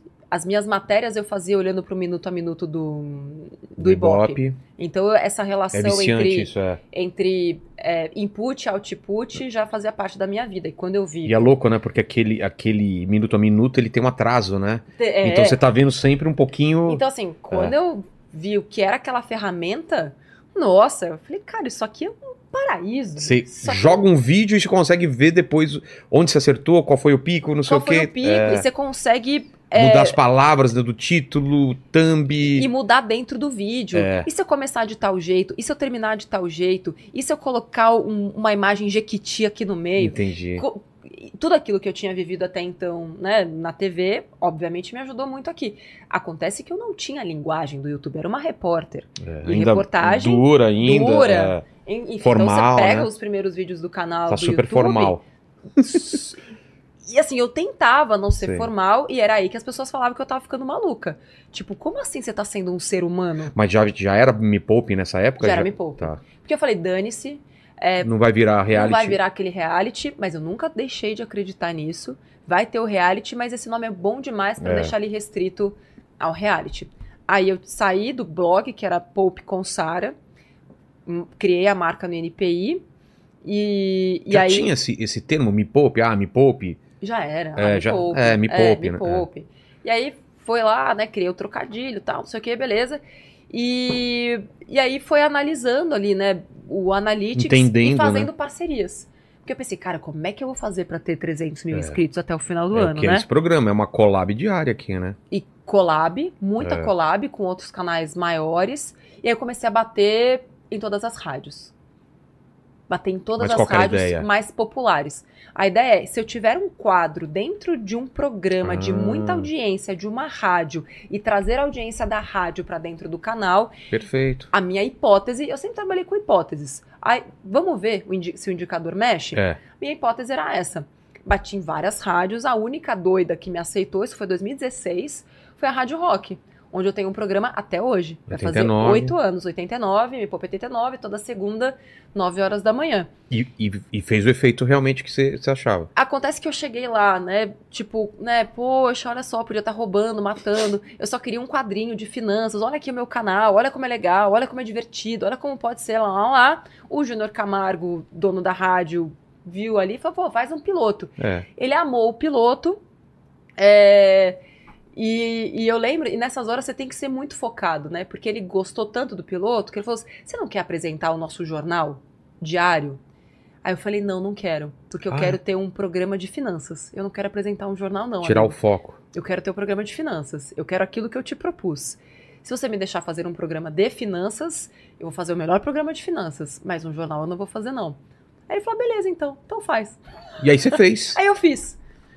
E, come... e aí você viu os números crescendo mesmo? Você viu a diferença antes e depois? Assim, tem muita gente. Não foi uma- um aumento. O, o aumento que a rádio trouxe, ele foi mais constante. E tem muita gente que chega até hoje, mas não foi uma porrada. Ah, entendi. Porradas eu percebi com collabs e aproveitando pequenos momentos, assim, por exemplo. O factual do que tá acontecendo Factual. no país? Por exemplo, factual, olhando pro, pro Analytics, mas também, por exemplo, conseguindo collabs com Jovem Nerd, Tá. por exemplo. Tentar encaixar. Quando eu participei língua- de um, podca um podcast com o Jovem Nerd, eu lembro que Não, e o teve um, um pico de 20 mil inscritos Não, em um é, dia. é enorme até hoje. É, isso foi 2016. Mas é- como você encaixou. o- é- Era sobre finanças? Não. Gente Você encaixou no mas meio. tem finanças em tudo. É. Pra você comprar bonequinho que você precisa. Então, mas era, era um programa. mas é, o tema era outra coisa e você. Era outra coisa. Ah, tá. Não, mas é sempre. Enfim, E a galera finanças. adorou, gostou. Surtaram, surtaram. É porque, enfim, fui casada com Érico Borgo por muito tempo. Mas nessa época você não era casado com Era ele. casada. Ah, então. Ah, tá. Era então- casada com ele. Então, assim, sem- tinha ali uma pertinência. Entendi. Mas assim, desde muito cedo eu trago outras temáticas pra dentro do tema financeiro. Então, assim, tem vídeo do canal lá do começo que era criptonitas financeiras, Tá. é, os personagens de quadrinhos e o dinheiro. Então, o que, que você pode aprender? Assim, tipo, cinco lições que o Batman pode te ensinar. Eu sempre busquei um. Um chamariz, né? Você, você É, porque as trazer pessoas a não pessoa. É. querem falar sobre dinheiro. Então, para eu poder trazer as pessoas sempre estudando o cérebro humano. Claro. Se a pessoa não quer, como eu vou facilitar? É uma isca, né? É uma isca. O cara procurou. Ué, Como assim, cara? Não, e Batman, outra, é. entendendo que as, as palavras-chave fazem você ser ranqueado de uma forma distinta, eu quero o povo que tá buscando tesouro direto? Não, É. porque esse já tá doutrinado. Eu quero o povo que tá buscando maquiagem barata. Então eu comecei a fazer, pô, como se maquiar com 30 Ah, é? reais. Sim.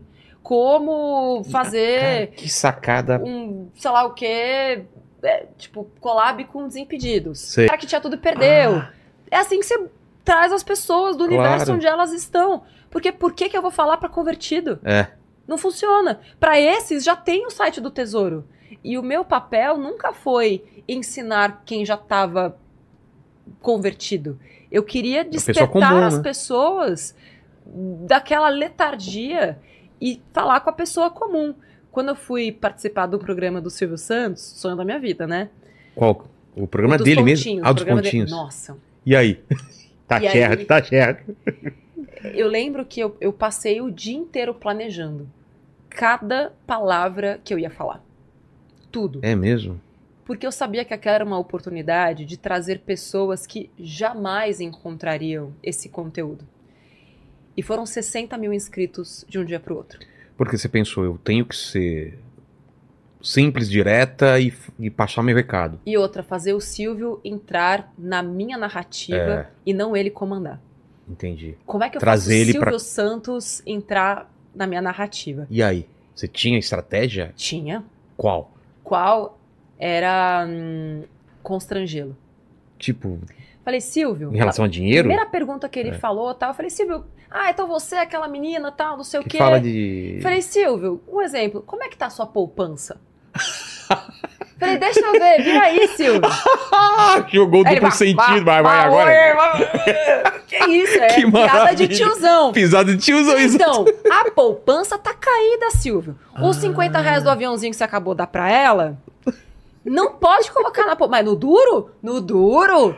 E a poupança tá meio Ah, ele entrou, ele entrou na brincadeira. conhe... E você tem que investigar a pessoa. Claro. E eu sei que o Silvio não gosta de quem bajula. O Silvio não gosta de quem É. baixa a cabeça. Então, se eu quero dominar aquele ambiente, Pô, ele vai adorar, porque você tá rendendo pra, pra- o, o bloco pra ele, é né? isso. E aí ele falou, mas é sério? Sério? Mas como é que faz? youtube.com.br na web. Já conseguiu uma propaganda. Pois é. 60 mil pessoas só pela participação na hora. Depois você não sabe também, É, né? e que- de um público que talvez eu nunca teria É. alcançado. Nunca de chegaria mães. o seu canal. É. Porque é, tem muita gente que tá no canal e fala, Nath, eu não sei o que fazer pra minha mãe te escutar. ela não acredita, ela acha que você é uma fraude, ela acha que você tá aplicando um golpe. Enfim, isso é muito comum. E aí eu falei, pô, qual é o melhor influenciador que pode existir para as mães do Brasil? E aí? Se não o Silvio Santos. Sim. É, Eu falei, não posso perder essa oportunidade. Entrar pelo, pela televisão e o- um programa tradicional. Exato. E aí? Depois disso, você começou a. Você teve uma perspectiva, perspectiva muito maior do que fazer o teu reality show. Teu canal dando certo. Mas eu e a- não desistia do reality. Sério? Tá. Não, não desisto. Não, eu, eu não É que desisto. nem eu, também tô, tô fazendo essa parada aqui, mas você sabe o que eu quero, né, Neni? O que, que você quer? Fazer cinema e série, vai rolar. Vou lançar meu Exatamente. livro agora esse, esse mês e depois vou, ano que vem a gente tá indo atrás do seriado Se aí. pá, criar o seu próprio streaming, né? Seu canal de streaming. Aí já, ah, não, eu não quero esse trabalho, não, aí Esse tá, é já um é sonho demais. grande. É, E aí, o que aconteceu? 2018, tipo, nada do reality saiu, eu não consegui, continuei batendo nas portas. Falei, quer saber? Vamos fazer aqui no canal? Já tinha lá seus 3 mil inscritos. Chamei o time, falei, gente, chegou a hora. Vamos fazer o reality. Vamos fazer o reality aqui. Fui lá, criei o projeto, vendi as cotas de patrocínio. Reality bombou. Bombou. Tipo, 600 mil views é. em um mês. Um baita de um sucesso. Do jeitinho que eu tinha visualizado. Teu canal tava com quantos? 3 milhões. 3 mil. É, que você falou 3 mil. eu Ah, falei, 3 milhões Ah, de tá. inscritos. 3 milhões de inscritos, tal, não sei o quê. É, Já era o maior ou não? já era o maior, já era o maior. E aí. é, e, e aí veio.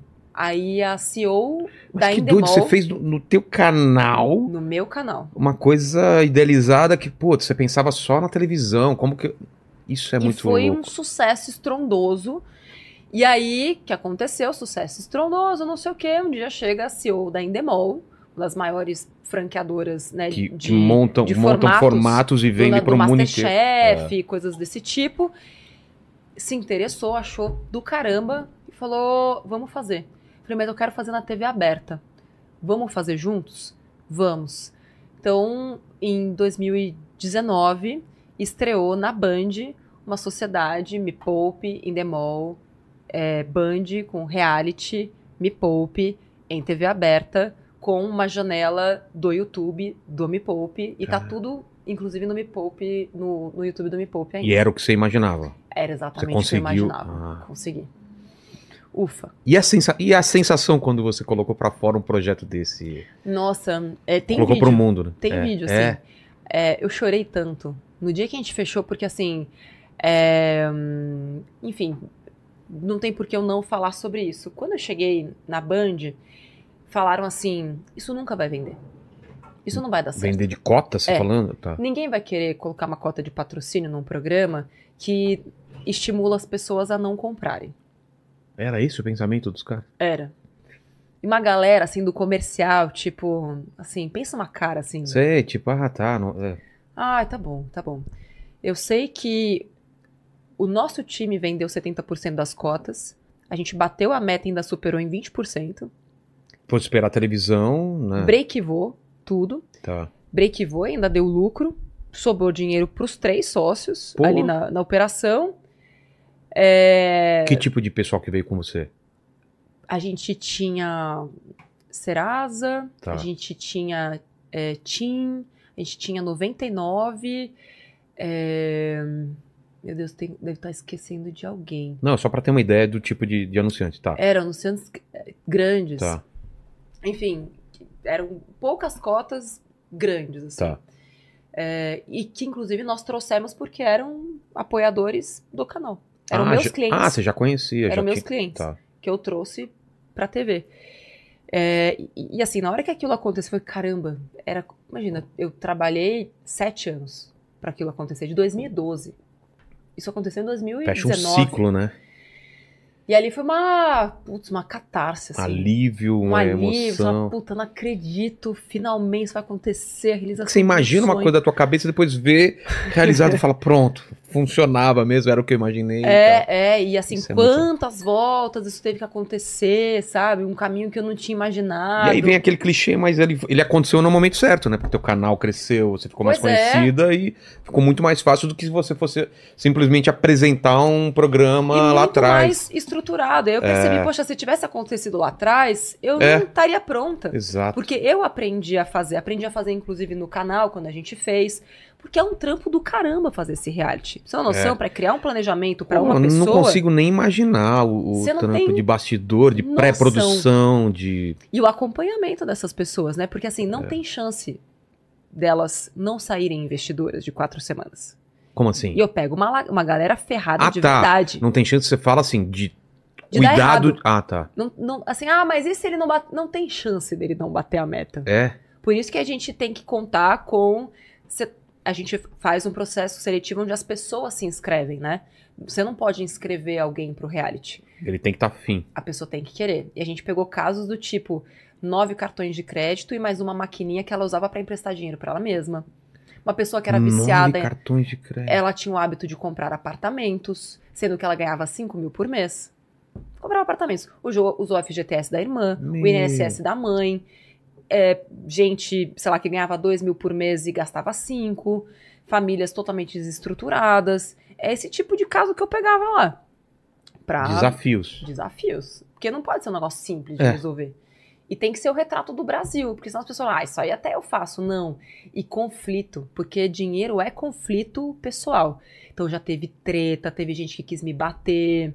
Por quê? Tá tudo no YouTube, depois Por- procura. É? É. Teve treta feia. Eu tive que mandar um personagem embora. Caramba. Esse personagem que você mandou embora foi por quê? Porque não concordava com. Não concor- Queria fazer do jeito dele. Não, não concordo com isso. Eu não vou fazer desse jeito, não. Tá Falei, então você vai embora. É. Você quer fazer do jeito dos seus amigos, então você vai pedir ajuda pros seus amigos. Puta, deu um esporro. Eu- e, eu, e eu fico, assim, assim, com ódio. Eu não Angustiada? consigo. Angustiada, de verdade. O Érico falava, você tem que co- conseguir separar as coisas. Eu chegava em casa transtornada, assim, porque eu falei, cara, como a pessoa, ela quer continuar no lugar onde É. ela tá, sabe? Mas enfim, foi São um crenças, ca- né? Foi um caso de 20. Sim, então- sim, mas tem menos pessoas que são assim mesmo, né? Que tem uma coisa tão construída na cabeça. É, pois é. Bons tempos, mas foi muito legal. Foi, foi muito bacana. E teu canal é o maior de finanças do Brasil. Do mundo. Do mundo? Do mundo. Isso é muita coisa. São 7 milhões e meio de pessoas. Caramba. É muita gente. E eu, eu tava falando com o pessoal do YouTube, não sei se ainda é, mas o, o, a, o setor de, de finanças, né, é, o- é o que tem o maior, é, o- é o que paga melhor o YouTube, não é? O, não sei se mudou isso, o mas CPM, era. né? O CPM, custo, é. custo por mil. É, É um se dos for- maiores. Se for comparar com outros, é um É. dos maiores, sim. É, porque é um conteúdo relevante, que tem credibilidade. Exato, exato. Então, quando eu comparava com outros criadores, eu via mesmo que era bem discrepante. Assim, É. a gente com uma audiência menor faturava algo perto do que a galera, sei lá, a gente faz. Eu nem sei mais quantos views que eu, hoje não sou eu mais que tô lá, né, no É, dia a dia olhando pra isso. Mas sejam, sei lá, 5 milhões de views mês, alguma coisa do Tá. tipo. Quem fazia 20 milhões de views mês ganhava a mesma coisa que a gente. assim, Entendi. sabe? É, faz sentido, porque quando tem a gerente, né, eu converso muito, tem essa daí, tem diferença também do Brasil pra fora, CPM lá fora é maior e É, tal. e com o passar do tempo foi ficando mais difícil, né? Porque como também aumentou quando eu comecei, É. era basicamente eu e alguns poucos ali, né? E hoje, né, tem Explodiu, né? centenas de Pra qual- canais. qualquer qualquer É. tipo de conteúdo tem, você tem uma competição E de finanças absurda. mesmo, né? Muitos e muito, muito, e muitos canais, o que é excelente, inclusive. É porque cria um ecossistema, né? É bom Total. pra todo mundo. É que nem podcast. Se tivesse um podcast só, não, mas É. tem todo um. O, o- o cara consegue entender como uma coisa já co- consolidada, né? É isso aí. Ah, e, e, assim, cada um fala de um jeito. É bom É. pra quem tá assistindo. Ah, eu gosto do jeito que um fala, eu gosto do jeito que outro fala, enfim. E, E o- quanto mais gente, mais o conteúdo chega em mais e mais pessoas também. Mas o fato de ser mulher e falar de finanças faz alguma diferença? Você acha? Tipo, a mulher que tá em casa e ouve você falando é diferente que se fosse um homem? Ah, assim, a gente vê pelo, pelos números. É. Ah, então. A nossa audiência, ela é majoritariamente feminina. Ah, é? No YouTube, 60%, 60-40. Que é difícil, porque o público do YouTube é mais É masculino, mais né? masculino. É. E dos nossos cursos, 80% são mulheres. Que maravilha. E o que a gente escuta, e é onde putz, faz tudo valer a pena, é, é justamente esse tipo de relato Da independência. da independência. Pô, eu me sepa pude me separar, você me, me você tava lá quando eu precisei de ajuda.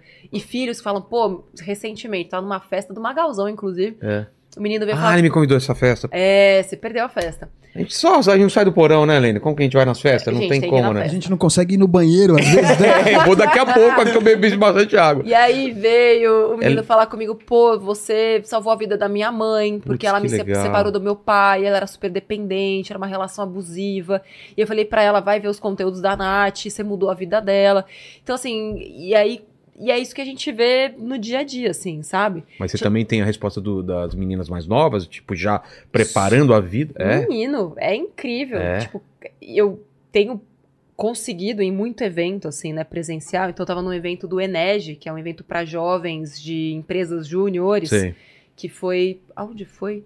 Eu nem me lembro mais onde é que foi. A gente viajei tanto, não sei onde é que foi. Mas que idade era, era a De média? Do... 18 a 22, Ah, tá. faculdade, né? E a galera, assim, tipo, nossa, Nath. E assim, ah, a minha irmã que apresentou seu conteúdo. E, os cara, e a o pessoal já assistindo, então, nessa idade. Investindo. Eu vou, vou ser milionário antes dos 30, escuto muito isso. Pô, eu comecei com 15, comecei com 14. É, Eu tava num evento esse final de semana, menina, sei lá, de 22. Pô, eu te vejo desde os 17. E aí eu já consegui fazer meu pé de meia, Poxa. já tenho dinheiro investido, tô ajudando meus pais, sou eu que invisto o dinheiro deles. Nossa, eu ajudei a minha família. Isso é muito legal. É, isso é legal também, né? Tipo, os pais pedindo conselho pros filhos. Ah, você que entende aí, onde eu coloco isso? Isso é, legal. É, né? é, porque você começa a ver, pô, não é porque essa pessoa sabe mesmo o que ela tá fazendo. É. Então vem aqui me, me ajudar, sabe? Os, os pais que estão mais abertos a É. isso. Imagina, tem uma me poupeirinha, é, a Malu, a menina de 11 anos. E ela virou, inclusive, uma influenciadora. Por Falando influência, sobre. tem 50 mil livros vendidos. Nossa. Sim. E aí você. Tenho alunos de 9 anos, de 13 anos, nos nossos cursos, que pediram pro pai, não, eu quero fazer. Aí o pai vem saber se é sério e tal, Sei. se pode colocar a criança lá e etc. Eu falo, não, fica tranquilo, que nos cursos não tem palavrão. É. Mas as formas de se passar o conhecimento, então, é seu canal, livros e, e cursos. Cursos, aplicativo. O aplicativo é o quê? O aplicativo, o Qual que é o Me lance dele? Poupe, É. é. O que, que eu Você pensei? baixa ele Você aí. baixa, Não é pra mim, não. É só, pra, inteligência- só, é só pra saber aí. ele tem eu- uma inteligência artificial. Tá, ali dentro. Na, na verdade, a gente está operando no machine learning, tá. mas tem uma inteligência que você vai colocar sua meta e ele vai investir automaticamente por você. Então, por Vai enquanto, te a gente tá- sugerir. ele investe automaticamente. Ah, Você é? vai lá, fala, pô, qual é a sua meta tal? Aí a gente já mostra pra você de forma gamificada na Sei. poupança quanto tempo vai levar pra você chegar, com a App Me Poupe quanto tempo vai levar pra você chegar. E aí você, tipo, faz é que um eu tô, pix. tô no Itaú, é aqueles termos não, mó estranhos as E aplicações, né? É. Faz... eu vou- vou- Mas aí eu posso, tipo, o que eu tenho no Itaú, eu vou colocar, vai ter essa opção lá do tipo de VIP X, não sei o quê. Sabe aqueles nomes? Não, você não vai achar nada É, do então. Itaú lá. Por CDX, enquanto... XZ. É, extra, essa- não sei o quê. Por essa enquanto, o que, que você vai encontrar dentro do app? Deixa eu ver. Você vai conseguir conversar com a Nath. Tá. É o que? Você ou é um 3 Ah, tem. Agora sim, né? Ela é eu ver. uma ferramenta Tá. treinada, é, assim, pra responder melhor do que eu. Ela tá bem mais inteligente do que E eu. vai aprendendo e ficando cada vez É, mais. E ela vai te sugerindo Entendi. o que fazer, como fazer, quanto poupar. Mas é recente o aplicativo ou não? Ele foi lançado em abril. Ah, desse ano. É, abril desse ano. E a, a pandemia deve ter te gerado muita gerado para você muita dúvida, muita gente desesperada e agora pra mim, por exemplo, meu meu eu, Eu vou, o que eu vou comentar. fica à vontade, daí é para isso. Tem gente que acha que é só de, de cenário, né? de cera e tal. Você- não vejo o vídeo de como é feito, tá, a Jujuba. É, eu- É melhor não ver, tá? não é? Que ela é tão bonitinha, né? É, não dá pra ver. Não dá pra ver. Mas eu, por exemplo, muita gente deve ter te perguntado muita dúvida em relação à, à pandemia. Eu era um comediante, muito show, e de repente vem a pandemia, cancelam todos os shows, e aí minha fonte de renda não existe, eu tinha uma reserva e ela foi sendo consumida e a gente não sabia quando ia voltar. Ainda mais o meu tipo de trabalho na época, que era o contato com o público, shows grandes, em teatro, em bares, e aí? Aí bateu um desespero, falando, e agora? E aí, aí eu comecei o podcast, eu comecei a pensar em outras alternativas. E quem que você chamou primeiro, assim, os, os brothers, Ah, amigos? claro, né? É aquele esquema. Eu conhecia todo mundo, assim, da, da comédia de televisão. Aí os contatos te ajudam, né? Então, esse começo foi muito importante pra mim. Imagina, uma vida inteira. Fui, sou, sou também da área do Borgo. Aliás, o pessoal. Agora eu não sei se vem a barba. O pessoal falava que era parecido com o Borgo. né? Ele veio aqui já. Veio- né? Não, o pessoal falava que era cover. Colocava um do outro agora. Só que eu pinto a barba, ele não pinta, né? Não, não então, pinta. olha aqui, eu não, isso não pintei o cabelo. Nem a barba nem o cabelo. É. Mas e tá eu, muito natural, viu? é, não, o da barba sim, mas aqui eu sempre pinto também. Minha Mas mulher não quer deixar. você pinta? Não, não. Não? Minha mulher não, ela quer que deixe assim, cara. Eu acho tão estranho. Não. Parece o é, carinha Fica do- legal. O, como o cara do Quarteto Fantástico. É, o, é, ou, é, ou o Doutor Estranho Doutor também. É, o Doutor Estranho também. É, são todos primos. Doutor Estranho, é, você... Exato. Eric Borgo, É, Javier Bardem, Tem, o- tem, o- tem o um. Negan. Tem o, o multiverso. O Niga também, é verdade. É, tem um multiverso aí Tony do. Stark também agora está com É, o Tony branco. Stark agora que deu uma envelhecida, né? Mas o que eu ia falar é o seguinte: meu, meu universo também é esse de, de- do pop, né? Quadrinhos, fiz quadrinhos Aham. e tal. Então, assim, eu peguei todos esses contatos que eu conhecia e fui chamando. Mas e o pessoal que não tinha isso deve ter te agradecido muito. Falou, ainda bem que eu guardei uma grana. Muita gente. Porque essas situações a gente não sabe. Foi Muita uma pandemia, mas pode ser uma outra coisa, né? Guerra na, na Sim. Ucrânia. Tipo, olha, é, ainda Pega bem que eu aprendi antes e eu tinha reserva quando o momento chegou. É, e, e as pessoas falam, tipo, ah, você salvou minha vida. Então, Esses são os O, depoimentos. o- o que assim. fazer numa, numa situação tipo pandemia? Tá tudo parado, eu tô em casa, não tenho o que fazer. Tem muita coisa pra fazer, né? Inclusive, a gente virou totalmente o nosso É. conteúdo durante o período da pandemia para renda extra online. Entendi. Então, ah, de pensar. Como fazer aquilo que você fazia de uma forma diferente. Muita Então, gente. tinham muitos conteúdos. A gente chegou a criar uma plataforma, investiu dinheiro no próprio É. bolso, uma plataforma gratuita chamada SOS Me Poupe, só para empreendedores que não se prepararam, que atuavam só no mundo físico, inclusive, né, para artistas. Então, como é que você faz para acessar Se renda adaptar, né? remotamente? Como que você se adapta? Então, a gente começou a buscar. É, O próprio YouTube apoiou, a gente fez um, um evento no YouTube para falar sobre isso, trazendo outras formas de, de receita. E assim, tinha muito conteúdo só sobre isso. Então, as plataformas seguras, porque também quando surge, surgem os golpes. É. Então, como é que você faz para fazer dinheiro online? E, e real, né? Assim, dinheiro de eu não sei verdade. a porcentagem, mas a- a- o negócio online deve ter crescido absurdamente Muito, durante a pandemia. As né? pessoas não estavam olhando para isso, É. né? E, houve quem tinha uma- preconceito E também acabou. houve uma- um, um- um acesso à digitalização também, a, a bancarização. Não, e, a, e a bancarização. Como assim? Para você ter uma, uma noção, antes da pandemia, 40 milhões de brasileiros eram desbancarizados. O que quer dizer isso? Não tinha dinheiro em banco? Ou não, não tinham dinheiro em banco, ou, se eu não me engano, a regra é mais de seis meses, acho, sem movimentar a conta ah, em banco. entendi. O Brasil era até muito pouco tempo atrás, e ainda tem, tá? É que a gente vive numa bolha, a gente não pode esquecer. É, movimenta dinheiro físico. Caramba. Por conta da pandemia e para ter acesso àquela. Como é o nome mesmo da bolsa lá? Auxílio, auxílio, auxílio Brasil, auxílio emergencial. É. Emergencial. A obrigatoriedade era para você ter acesso ao auxílio emergencial, você precisa ter uma conta na Caixa, no Banco do Brasil, e esse dinheiro só será acessado via app do banco. Então, isso fez com que o Brasil avançasse muito rapidamente Nossa. em relação à digitalização das contas. Porque até então as pessoas tinham medo É. de usar meu pai mesmo, minha família. É, o dinheiro no- debaixo do colchão, famoso, Não, né? Ou debaixo do colchão, ou vou numa agência bancária. Imagina, entrar no Ah, é verdade. aplicativo do banco, Tinha muito preconceito, né? nem pensar, nem pensar. E para muitas pessoas, imagina, era Não, agência. Meu pai agência até dos hoje vai em Correios. assim, agência do banco e fala, pai, É, não Ou você precisa. usa a agência dos Correios, ou você É. usa a lotérica para poder fazer pagamentos, ou isso é feito de uma outra forma, dinheiro É. debaixo do colchão, essa coisa toda. Então, isso também teve, também esse foi um dos fatores que fez com que muitos negócios digitais também conseguissem surfar essa, essa onda, porque você aumentou um mercado consumidor que até então não existia. E querendo ou não, o auxílio emergencial também trouxe renda para É. quem não tinha renda nenhuma. Então houve ali um Movimentou. período de movimentação da economia mesmo. Exato. Ô, Lênin, eu estou naquele. Eu preciso fazer um xixi. Cara. Boa. Tem pergunta sobre o que a gente já falou aí, pra complementar? Olha, tem algumas perguntas. Então manda, manda aí, manda aí. Vamos lá, deixa eu primeiro mandar aqui o comentário do Cris, que é o nosso parceiro aqui. É. É, ele mandou aqui o seguinte, é o Cris Catupiri. Falou, tive um Ah, mega Cris, um beijo. Isso, ele falou que- Trabalhamos junto. Exato, ele falou que ó, tive um mega prazer de trabalhar com a Nath um tempo. Saudades, sua linda. É, é ela que me meteu na cabeça a ideia de sempre investir 30% de tudo que entra na conta. Me forcei a fazer isso e hoje já é totalmente natural. É gostoso ver o dinheiro trabalhando pra você. Tanto que agora ele é o Chris Gruyère. É. Brincadeira. Piada péssima, gente. Desculpa. Desculpa. Ó, o Arcanjo, ele mandou aqui o seguinte.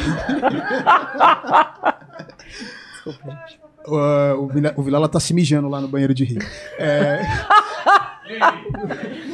É o Chris Golda, é o Chris Carmen. Como é? Carmen Bear.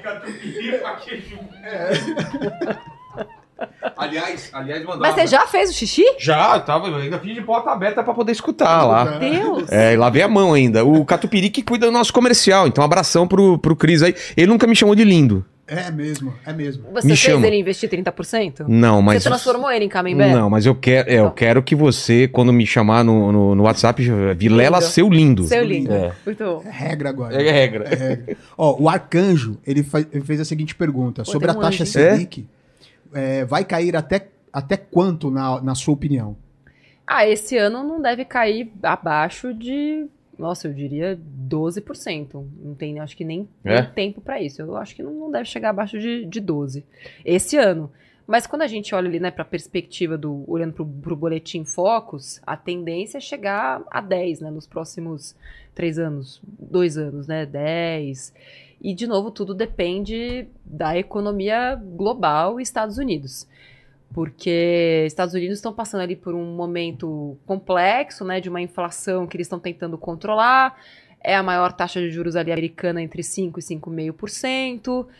É, essa coisa de imprimir dinheiro já se mostrou, como todo mundo já imaginava, a inflação tá difícil. Eles vão ter que criar uma forma agora de acabar com o emprego nos Estados Unidos, Como assim? porque estão vivendo um período de pleno emprego. Tá.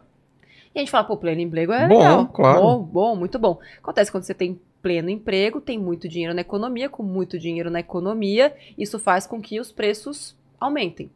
E aí ele tem que aumentar a taxa de juros para desaquecer a economia. Se desaquece a economia, o que acontece, um efeito colateral é Inflação. não, quando você aumenta Ah, a taxa de tá. juros, você reduz o consumo. Se você reduz o consumo, você gera desemprego. Exato. Então, é meio um cobertor curto ali, então vai Nossa, depender puxa de um muito. lado, descobre outro. A nossa queda da taxa de juros vai depender muito da, da queda da taxa de juros dos Estados Unidos. A Entendi. gente vai conseguir abaixar na velocidade em que os Estados Unidos conseguirem fazer Eu isso. nunca entendo direito essa, a cotação dólar e, e Brasil. Às vezes o motivo estoura, baixa. Dá pra entender isso? É, Tem motivações emocionais é, e tem motivações também.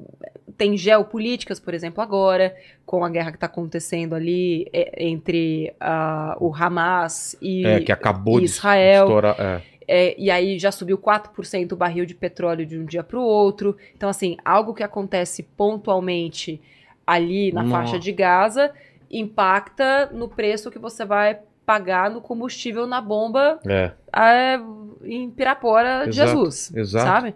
Então, Mas dá Depende. prever? Não tem como prever, né?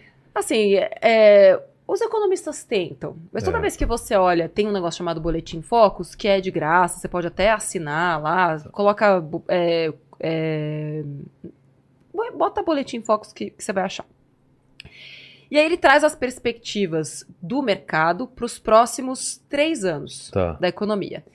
E eles falham lindamente todos os anos. Então, Porque- é só você olhar as projeções que o Focus fazia para como estaria a nossa inflação agora, a nossa Ah, é? taxa de juros agora, três anos atrás, Erraram tudo. erraram tudo. Porque é meio efeito borboleta, né? Uma Total. coisinha pode desencadear uma mudança muito grande no É, em- mas querendo ou não, é você aceitar que é assim. É tipo a previsão do tempo. É, Você sabe exatamente como vai estar a temperatura? é. É, Eles te dão uma probabilidade, é uma né? probabilidade. Mas eu, eu gosto da confiança. É. A confiança é um negócio que você fala, olha só. E ainda aqui, né? Vai chover, vai não sei o quê. E aí você fala, então, mas nada se concretizou?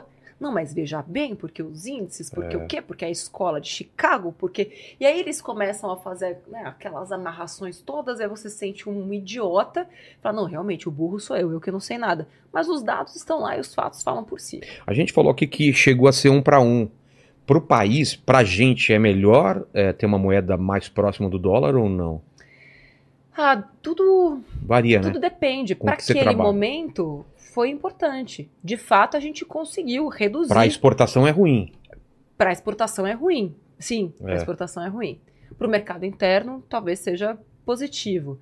De fato, naquele momento, pela paridade, a gente conseguiu controlar a inflação. Entendi. Então, para aquele momento, foi positivo. Foi o que, o que dava pra fazer. É- Era o que dava para fazer. Fala, Lênis, eu ia fazer outra pergunta aqui, mas vai mudar muito o tema. Vamos lá. Ó, a Fabi, a nossa Fabi aqui, Que já foi embora e deixou a gente na é, mão. Ela deixou uma pergunta aqui, ela, ela perguntou o que compensa mais, morar de aluguel ou comprar uma casa própria? Isso é uma pergunta que- Polêmico. de um milhão de, É de- muito de dólares, polêmico. né? É. É muito Eu fui na do meu pai. Deu dinheiro, comprei essa casa e pronto. Quitei, Ótimo. tô Tá- tá tranquilo. É, Posso pedir uma coisa? Tem um docinho? Doce. Eu tem- tenho um problema de hipoglicemia. E eu tô começando a sentir minha mão tremer. Ó, Obrigada. Então só um minuto que eu vou comer a minha mentinha. tá bom. Enquanto isso, vai lendo mais coisas aí, Lênis. É porque senão meu cérebro para de funcionar porque falta glicose no cérebro. E tem uma outra pergunta também da Suzane, que ela é um pouco parecida com essa, que ela fala aqui, ó, Nath, me ajuda. Meu pai não consegue terminar de quitar o apartamento dele, mesmo que agora falte bem pouco pra isso. Por exemplo, ele ainda deve 30 mil pra quitar. Hum. Ele paga uma parcela de mil reais e quando ele vai pagar novamente, já voltou pra quase os 30 mil de novo. Como assim? Essa bola de neve fica eternamente. O que devemos fazer? Mas será que. Não, tá errado. É, tá estranho isso, cara. Calma aí. Tipo, falta 30. Vai lá, paga uma parcela e volta a ser 30? Que acordo? Pra foi? financiamento imobiliário isso é bem esquisito. É, Nossa. porque eu lembro que o meu apartamento, assim, tipo, era. É, quer mais? Não, já tá subindo. Da- Hum.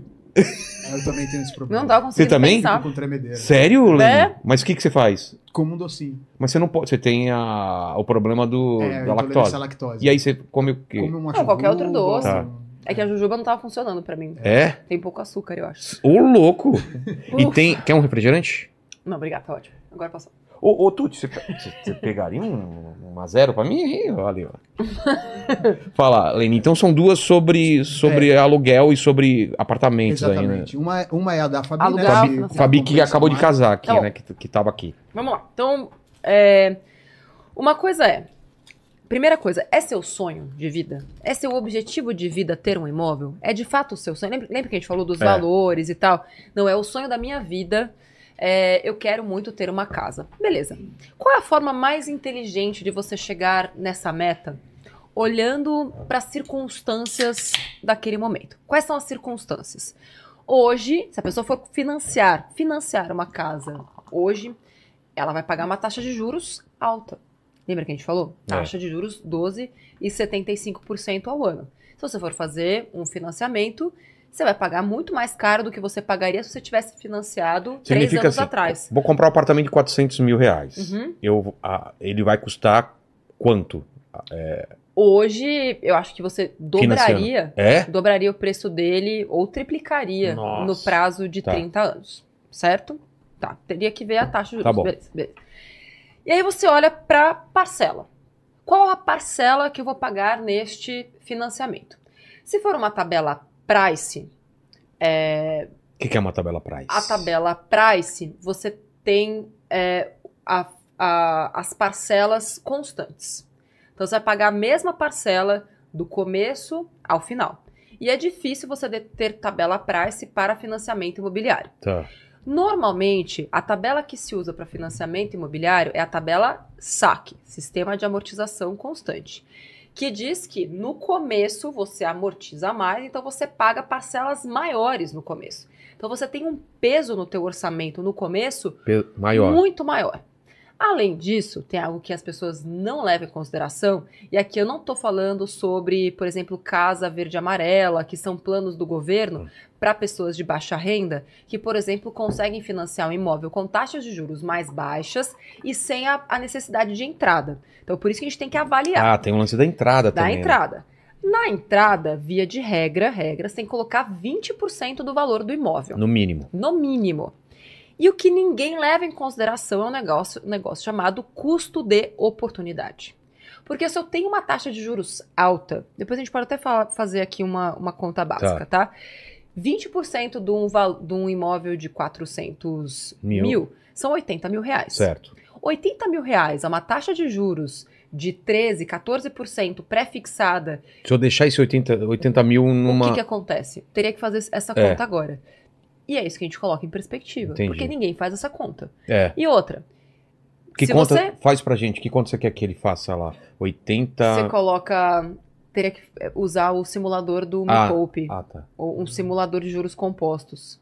Sabe? Não. Ah, então. Mas alguém da nossa audiência Tá. certamente vai alguém, saber é, fazer. alguém do chat ajuda a gente, Por então. favor, pessoas, eu sei que a gente não consegue carregar uma taxa de juro de 13% ao longo de 20 anos, mas bota aí uma taxa de 9%, que é algo que se alguém sabe investir minimamente, consegue pegar. Tá, Então coloca aí 80% a uma taxa de juro de 9% durante 20 anos. tá.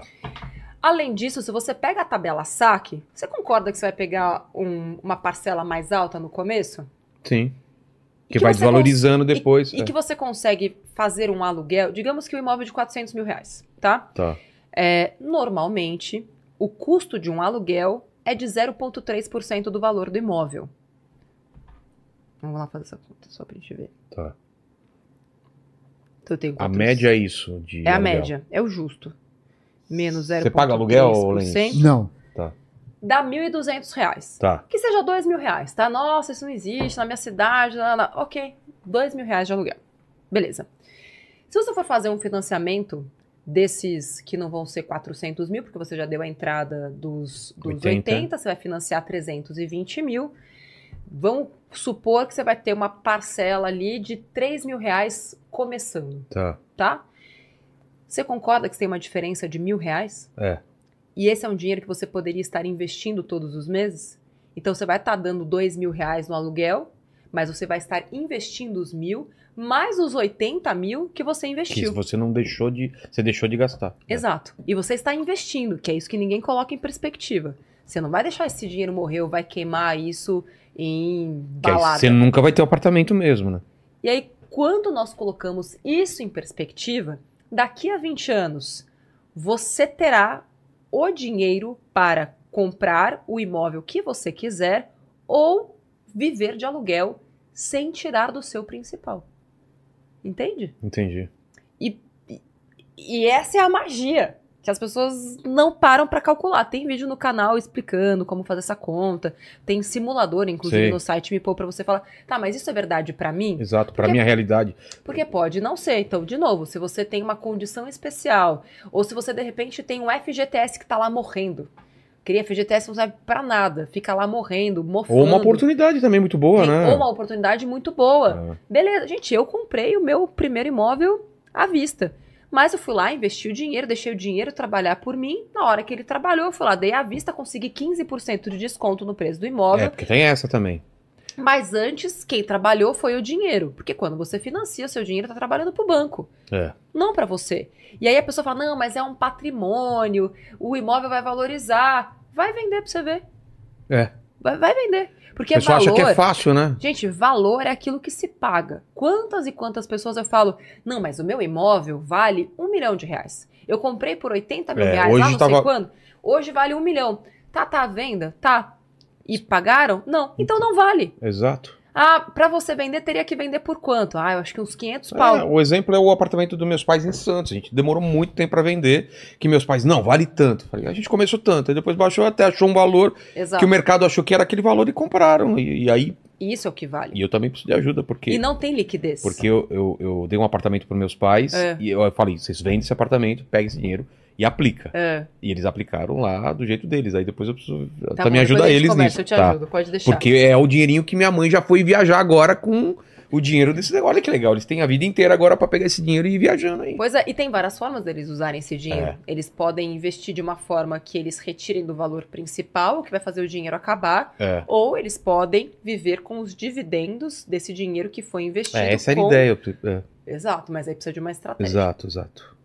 Qual era a outra? Fala, Lene. Ah, É. e é o segundo caso? O Não, segundo. É, que a gente não entendeu, né? Como É. que de 30 pau ele paga mil e aí o negócio aumenta? Não, é, tem que, ter- tem que checar isso aí. É, eu tá não sei se ele isso. tá falando sobre a- o- aqueles juros que ficam acumulando e a pessoa termina Mas pagar. financiamento imobiliário não pode ser assim. É? Tem que amortizar. Ele tem que diminuir.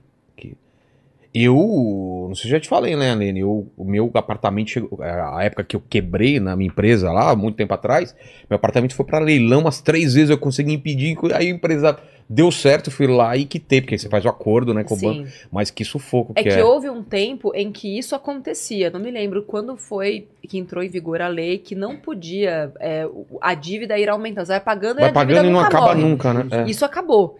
E na, na época em que isso aconteceu, teve muita gente que não conseguiu É. honrar seus compromissos. Exato. Mas isso não é nem mais permitido. Teria que checar. Não. É, pessoa não deu mais. falou- é, qual- qual- Será que é outro? consórcio? Mas pra imóvel? Sim. Tem também? Porque dependendo do índice de correção, é, de fato, pode ter ficado mais caro com o tempo. Aí tá pagando, mas parece que nunca se aproxima É. do fim. Porque é algo que, infelizmente, não se avisa quando vai se vender um consórcio de que vai ter uma correção é, pela inflação. Esse conselho de alugar ou comprar, ele tem a ver também com a idade da pessoa ou não? Quanto mais velho. Não Mel- necessariamente. não? Não necessariamente. Eu acho que tem a ver muito com. É um sonho. Não, Você quer ver- muito ter a casa Não, própria? E tem a ver também assim, você quer pegar uma casa e reformar ela inteira e transformar. Não vai fazer isso Você num imóvel alugado. imóvel. É, E por isso. É. Aí, lembra que eu falei da história dos valores pessoais? sim. Então, assim, por exemplo, tem muito aluno meu que vendeu a casa no meio do curso. Como assim? Ele tinha uma casa própria E e, vendeu. vendeu. Ou então tava financiando e tava pagando o boleto e tal. E aí acorda, né? Acorda É. a pecinha que tá lá e fala: Nossa, eu tô financiando porque é um sonho dos meus pais. Mas e você? Ah, eu queria mobilidade. É. Eu, eu queria ser um nômade digital. Então. E este apartamento estava me prendendo aqui. E eu descobri que vendendo apartamento, investindo dinheiro, eu posso chegar na minha independência financeira em cinco anos. Coisa que se eu tivesse pagando esse imóvel, eu não ia conseguir nunca. Exato. Entende? E aí você percebe que você estava escravo Tava tendo uma raiz que ele não queria ter. que ele né? não queria ter. E de novo, porque não fazia sentido para aquela pessoa. Agora, o sonho da minha vida é ter uma casa. Era o meu E era o sonho. meu, eu já ia- ia falar a mesma coisa, meu sonho era esse. E É. eu tive essa casa solteiro, já Exato. pensando um dia, eu vou ter, vou casar, vou ter filho, vai ter cachorro, não sei o quê, e vou me programar pra isso. Era o meu sonho, é, Vilela, ter uma casa no campo, de frente para a montanha. Eu não queria alugar uma casa no Esse campo. é meu sonho agora. Eu queria ter Tô uma casa no aí. campo. É. Então, a gente foi lá, compramos uma casa no campo, com a disciplina de ter poupado e investido durante seis anos. Fui lá, dei à vista, com desconto, tudo certo, ok, a casa é minha. É. Mas aqui em São Paulo, tem uma casa no interior, tem uma casa aqui em São Paulo, eu vivo de aluguel. Porque eu quero ter a possibilidade de sair. Que tem essa também, né? Você se imagina, tem que pensar isso, você se imagina vivendo lá 10 anos, 20 anos, porque comprou uma casa, não é assim. Vou vender, vou pra outro bairro, vou pra outra Você cidade. pode até botar aquela casa para alugar, É. enfim. Mas aí é que tá, dependendo do seu sonho, daquilo que é importante para você, vender a casa, aplicar o dinheiro e fazer esse dinheiro render, você vai. É, é mais certo a valorização no longo prazo do que querer contar com, ah, é o patrimônio da minha vida e etc. E tem muitos pais, né? E, e, enfim, acho que a galera da nossa geração que também sonha em deixar algo É. para os seus filhos. E aí eu falo, deixa um seguro de vida. Vai viver a sua vida aqui, você quer deixar uma coisa para seus filhos? É. Faz um seguro, gente. Custa tipo 100 reais por mês, Nossa, 50 reais imóvel por dá mês. tanta briga Dá entre tanta filhos. bucha, tanta Você bucha. vai ter, às vezes, comprar um imóvel, tá, tá, no, no- os caras não podem vender porque estão brigando E pela... outra tem um negócio chamado inventário. É, então, Tem tá inventário, custo. exatamente. Tem o custo para você ter acesso àquela casa. Aí você quer deixar um presente, aí você morre. E além de deixar a sua dor, É. a dor da perda, você deixa uma dor de cabeça. Então, assim, não importa o tamanho do teu patrimônio, é uma É. casa, deixa, deixa as coisas bem estruturadas, faz pelo menos um segurinho de vida. É barato, não custa caro, não. É. É, é baratinho. Com 50 reais você consegue fazer um segurinho de vida bom, que pelo menos faz a pessoa conseguir é, pagar o custo do inventário. E esse papo de investimento? e o- e o ITCMD. Tá. O, o negócio de investimento, falar, ah, tô comprando um carro, mas é investimento, comprando uma casa, mas é investimento. Qual é essa, O, o que, que é investimento mesmo quando você está comprando alguma coisa? Assim, olhando do ponto de vista de planejamento financeiro pessoal, nós não podemos chamar a casa onde nós moramos e o carro que nós usamos para locomoção para o dia a dia de investimento. Investimento é aquilo que vai te gerar patrimônio, você vai ganhar dinheiro com aquilo. Ah, mas eu posso vender. Tá, mas é o que você quer? É. Você tá comprando essa casa para vender? Você tá fazendo um trade na casa? Não é a casa onde eu moro. Então não é. Então não considere isso como parte de. Não é um ativo, é um passivo. Enquanto ela te gerar só É, custo, ativo e passivo. assim, ativo gera dinheiro agora. Por exemplo. Ativo, dinheiro investido. Tá. Ativo, posso considerar o carro que eu uso para fazer é, aplicativo? Uber? Sim, É um ativo, tá. você faz dinheiro com aquilo. O computador? Ativo. Você Entendi. tá fazendo dinheiro com isso. Casa própria, você tá fazendo dinheiro com ela? Não. Tá fazendo Airbnb? Eu fazia na minha casa. É. É, logo que eu me separei e Aí tal. vira um ativo, é isso? Ela é um ativo. Tá, Ela é um ativo. Tô fazendo dinheiro com aquilo. Entendi. Ela tá alugada para terceiros. Ativo. entendi. Estou morando nela. Ela está neste momento ela é ela é um passivo. Então, Carro é passivo. carro, se você não está fazendo dinheiro com ele, tá sendo, você tá alugando o teu carro Não. naqueles apla- aplicativos tipo, sei lá, acho que tem o BlaBlaCar. É, Final de semana você faz um dinheiro? Não. Então não. É, é passivo. entendi. E a, a lógica da riqueza é tenha mais ativos e menos, menos passivos. Reduza o seu custo com os passivos. Então tenha uma vida mais leve de passivo. E aí, e aí a mágica do juro composto pode acontecer na sua vida. Porque todos os investimentos rendem a juros compostos. Juros sobre juros, sobre juros, sobre juros, Entendi. sobre juros.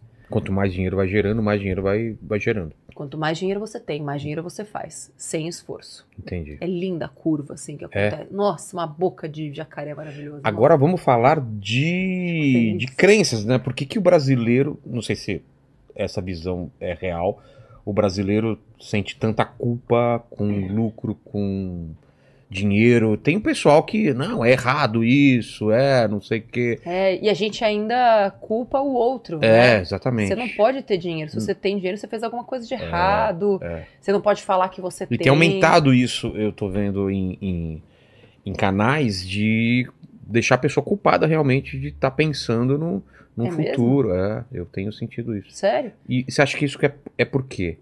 Ah, eu acho que tem muitos, muitos aspectos, assim, né? A, a gente vem de, de crenças, assim, acho que talvez desde a nossa. de como a gente foi colonializado. A religião tem um aspecto que pesa. Do pecado, do dinheiro do pecado, pecado. do dinheiro e distorções também que foram sendo feitas, as histórias que foram sendo contadas e que a gente acreditou. É, eu acho que também passa é, por como essa questão das mulheres e dos homens foram tratados. Então eu vejo muito isso. Na- não só no canal, mas assim, as mulheres têm muito receio de ganhar dinheiro, porque a gente ainda vive numa sociedade machista.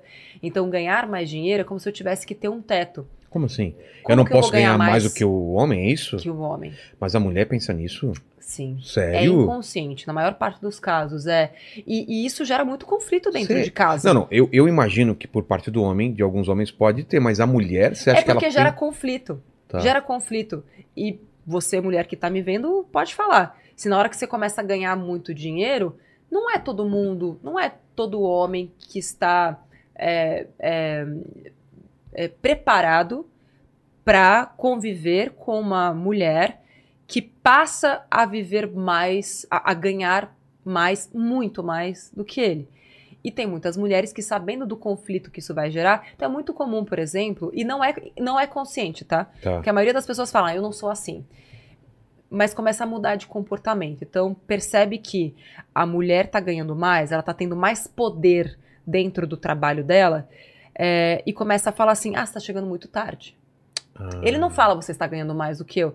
Você não está chegando muito Tá se tarde. dedicando menos aos É, filhos, E a tá? sua família? Você não É. tá pensando na sua família. Você não vai sair do seu celular? Ah, mas agora é tudo trabalho. Sendo que Entendi. antes, quando ela ganhava menos, esse tipo de conflito não existia. Então, porque é um assunto que a gente joga para debaixo do tapete, as pessoas não assumem que elas têm travas emocionais imensas em relação ao dinheiro, porque ele é, ele é, um É. tabu. E ele é um tabu para todas as esferas. Então, porque lá no fundo, e aí que tá, não é consciente, então as pessoas não conseguem assumir que elas têm essas travas que vêm da família. Porque, poxa, se eu nasci pobre, eu vou morrer pobre. Então eu crio como se eu fosse é, criar um vínculo com a minha família. E a gente precisa perder esses vínculos. É, isso a gente trabalha muito com os nossos alunos. Perder o que eu chamo de preceitos financeiros. Então as pessoas acreditam que o dinheiro é sujo, que para a pessoa ter alguma coisa ela fez alguma coisa de É. errado. Então imagina como é que você vai se aproximar de uma vida mais próspera se lá no fundo da sua mente, das suas crenças, você acha que se aproximar de uma vida mais próspera significa você se afastar da sua família. Então É. você acredita que o dinheiro muda as pessoas. O dinheiro não muda ninguém. Ele só traz à tona aquilo que a pessoa sempre foi. O dinheiro não afasta as pessoas. Outra coisa, tem gente que evita ganhar dinheiro para não ter que dizer não para a família.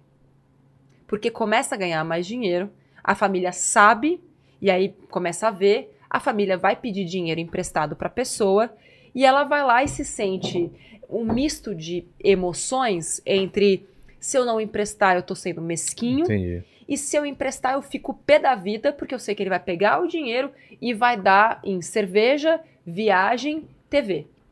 TV pra Copa do Mundo. Tá. Super comum. E aí eu tenho que a gente ensina as pessoas a dizer não. Você pode dizer não para sua família e continuar amando essas pessoas. Você pode criar a reserva da doação para sua família. Você pode explicar para eles que, olha, esse dinheiro está comprometido. É. Lembra que eu falei do carimbo? Porque o que acontece é, a pessoa que pega o teu dinheiro amanhã. é. para dar num financiamento do carro, ela não fez o esforço que você fez de jogar para o longo prazo. Ela quer tudo agora. Então ela foi lá, financiou um carro com o seu dinheiro. Você abriu mão de ter um carro agora, tá pegando o busão, tem o dinheiro lá reservado, e aí, porque a sua família você sente na obrigação de emprestar aquela grana, sendo que a gente não empresta dinheiro para a família, para a família a gente dá. É. A gente só dá para amigo e para família a Porque gente senão dá. você vai se decepcionar, né? Se você tem qualquer expectativa de ter receber aquele dinheiro de volta, quem tá errado é você, É. não é a pessoa para quem você emprestou. Porque se o banco não quis emprestar, Tuti, você não é da minha família, tá? Só pra saber. Posso ser, né? é isso. se essa pessoa bateu em todas as portas E não e consigo. todas as portas se fecharam, é porque essa pessoa não tem capacidade de pagar. Então, se você quiser muito ajudar, saiba que é você uma vai doar aquele É. dinheiro. Perfeito, eu acho isso. É o que eu penso também. Eu tô ajudando. Se por acaso me pagar, melhor ainda, mas não não contar com esse dinheiro, né? Jamais. E você fala, ó, tô- é, não precisa me pagar, não. Esse É. aqui é pra você. Tipo, se estrutura, vai lá. E a melhor ajuda que você pode dar, na verdade, é levar conhecimento pra essa pessoa. É o que mais funciona, é o tal do ensinar a pescar. Você pode dar o dinheiro que for para uma pessoa que não é preparada financeiramente, né, com o conhecimento, inteligência financeira, ela vai perder tudo. É. De gente do Big Brother, a gente que ganhou na loteria. Não importa. Você recebe também perguntas de mulheres de separação, é, total de bens, é, parcial, Herança, herança. separação, é, rescisão de empresa. É, nossa, muita gente. É. Já teve ganhador de Mega Sena, Sério? sério, ganhadores de loteria. é, e, e dúvidas, assim, hoje em dia tem tido muita dúvida com nomes de empresas. Essa empresa aqui você conhece? Ah, entendi. é segura? E normalmente quando a pessoa pergunta é porque não é. Esquemas É- de pirâmide. Isso que eu ia falar, a- aquele caso dos jogadores lá do, do Palmeiras. Porque o pessoal quer dinheiro fácil, né? Tipo, Faraó do Bitcoin. É, tipo, 4% ao mês, 5% É. ao mês. O pessoal acredita nessas paradas, né? É porque aí que tá, as pessoas não têm parâmetros. Então elas nem sabem se 4% Se é possível, é, é. muito ou pouco, se é possível, se não é possível. E todo esquema e golpe teve alguém que ganhou, Ah, Pra é? muitos perderem. E é Alguém isso- ganha e aí alguém ganha. vai um monte de gente se ferrando. É, como é o es- esquema de pirâmide, É. né? Algumas pessoas começam lá em cima, né? É, e aí eu chego pra alguém e falo: olha, entra aqui, você traz o dinheiro é, e eu vou te pagar. Você traz 100, você vai receber 200 daqui a dois meses. Uau, uhul. E pra você poder receber, você tem que trazer Mais quatro uns- é. pessoas. As primeiras pessoas do, do esquema, elas, elas ganham. E aí, também porque elas ganham, tem um efeito psicológico, que a gente chama né, de, de é, de confirmação, né? é, Viés- Prova social. Ah, tá. Tem Pronto. uma prova social. Ela, ela tem a concretude, porque o amigo dela vai lá e mostra: não, olha aqui, ó, eu recebi de verdade dinheiro. Pô, teu amigo, como é que você vai achar É. que não? Aí você entra. E aí você se ferra. E você ferra você e os outros que vieram junto com você também. Mas qual é o, é, a- é, é o conselho que você dá pra pessoa cair na real e falar: Meu, isso tá estranho, pelo menos dá uma estudada melhor. Qual é? Tem que ter uma noção básica se aquilo é muito ou pouco. Tá. Então, tipo, Esmola muito grande. o Assim, Santos quanto que é a taxa Selic? 12,75% ao ano. Ao ano. 12,75% ao ano. Se te prometeram isso no mês, é impossível. Se te garantiram, não é, é garantido, retorno garantido com Bitcoin, não existe. Retorno garantido com ações, não existe. Qual é o único retorno garan- garantido mesmo que existe? Você sabe exatamente quanto você vai ganhar? Títulos pré-fixados. Então é tesouro pré-fixado, CDB pré-fixado e, sei lá, alguma outra coisa pré-fixada. Só. Qualquer outra coisa que chegarem para você não é garantido, foge que esse lado. Exato. Boa, Lene. Já caiu em roubada, Lene? Puxa, várias. Sério? Dá um Já, exemplo já. assim. Eu caí uma vez numa roubada de um- uma escola de inglês. Como que, Hum. mas qual que era o esquema? Era assim, você pagava, acho que na época era 250 reais, que era uma, era uma inscrição Tá. de um curso. E aí, quando você chegava lá no- na escola para aprender, você percebia que, na verdade, não tinha um professor para te ensinar, que você ia aprender com outras pessoas que, que estavam ali no, no curso, né? Nossa. E aí, quando você ia cancelar o contrato, aí eles, eles te pagam uma taxa, uma, uma multa de cancelamento. Nossa Ou senhora. seja, era esse esquema mesmo. Era... E importante, Vilela, pra saber, porque aí, sabendo disso, o que, que né, a galera do golpe vai fazer, vai chamar de pré-fixado, né? Tá. Então, pra você saber se aquele lugar onde você tá colocando seu dinheiro é sério ou não, busca na CVM, Comissão de Valores Mobiliários, que é quem regulamenta, quem regula esse setor de investimentos. Entendi. Então, esta empresa está registrada na CVM, o nome dela está lá, e tem que tomar muito cuidado com o tal do viés de confirmação. Eu acredito naquilo que eu acredito. Porque se eu quero muito acreditar que aquela empresa é idônea, e a empresa está falando para mim, não, mas nós estamos registrados na Comissão de Valores Mobiliários norte-americana, é, não sei o que lá das Ilhas Caimã, Vixe. Veja aqui, porque o Brasil é um país é, que vai virar Venezuela e por isso proteja seu dinheiro, colocando ele em contas é, protegidas não sei aonde.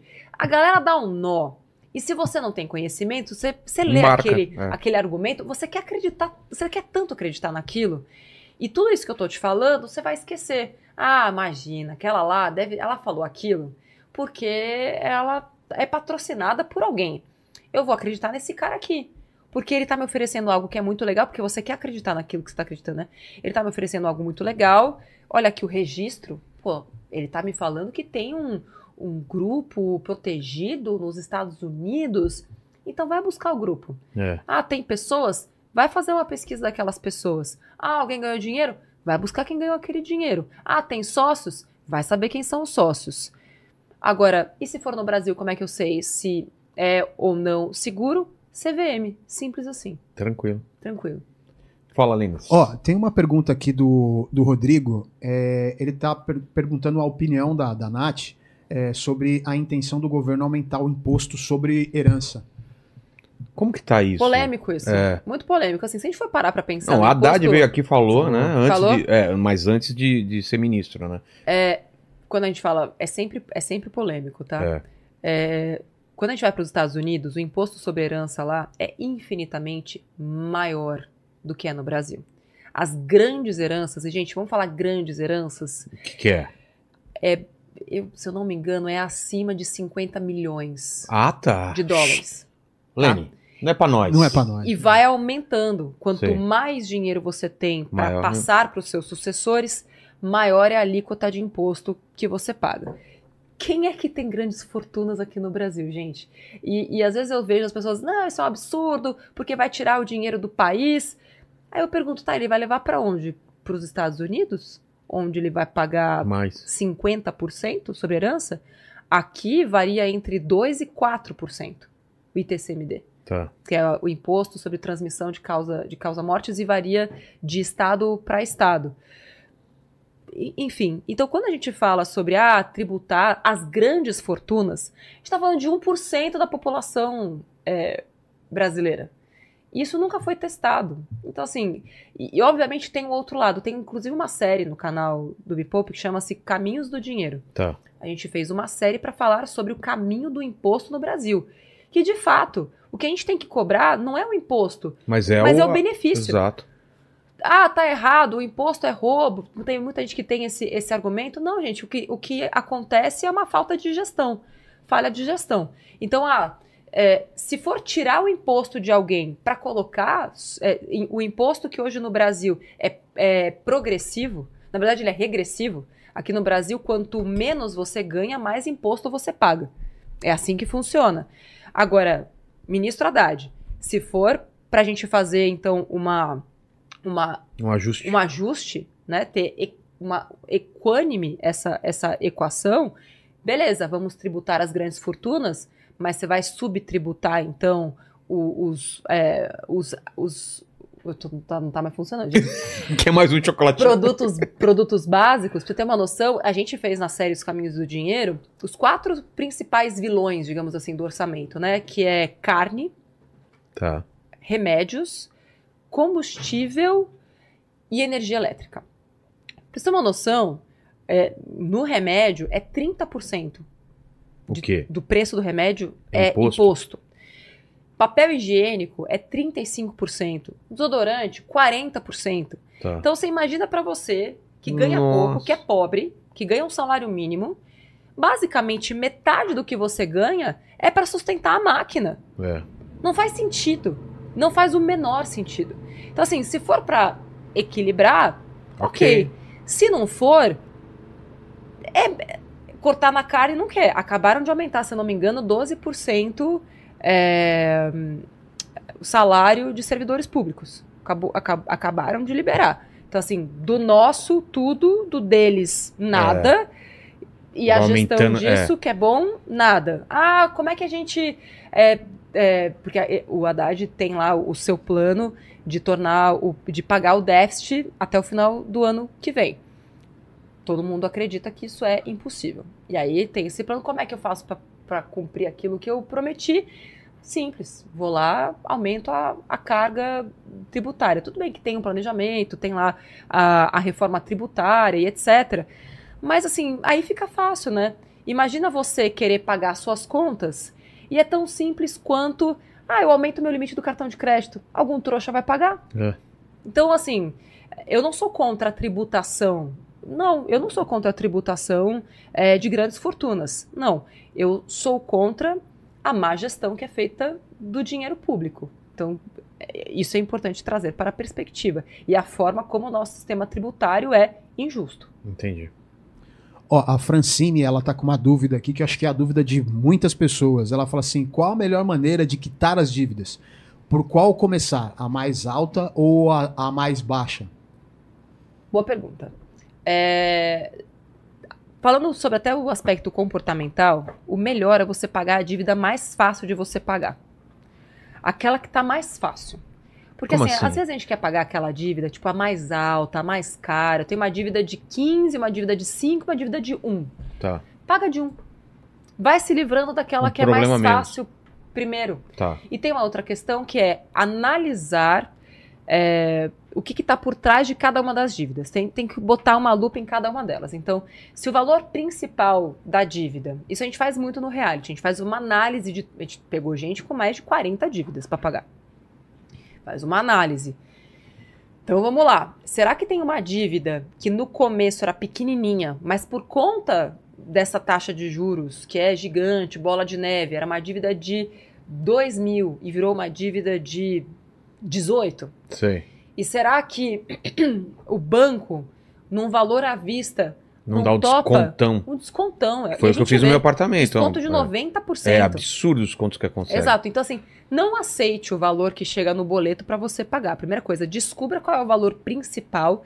E se você puder renegociar pelo menor valor possível, com parcelas muito, muito, muito baixinhas, a perder de vista, é a melhor coisa. E eles vão aceitar porque eles É. podem não receber esse dinheiro e aí eles vão estar vão tá E recebendo. tem uma outra coisa também, né? É, pro banco, o banco terceiriza a dívida, né? Como é que funciona lá o, o balanço do banco? Ah, pô, o Vilela não me pagou essa É. dívida esse ano. Aquilo já entrou como prejuízo. Então o que vier para ele no ano que vem é lucro. Entendi. A não ser que ele tenha vendido aquela dívida para uma outra empresa, que aí são essas que ficam mais batendo na tua Enchendo o porta. saco, né? E aí o que, que faz? O banco vende a tua dívida. Ó, o Vilela tá me devendo mil. Eu já perdi mesmo essa grana. Tô te vendendo por 200, beleza? Se vira para Se o Se cara vira. conseguir um mil, ele Se vai eu ter o lucro. conseguir 400, já tô no lucro. Entendi. Tô simplificando pra vocês entenderem como é que funciona o negócio da dívida.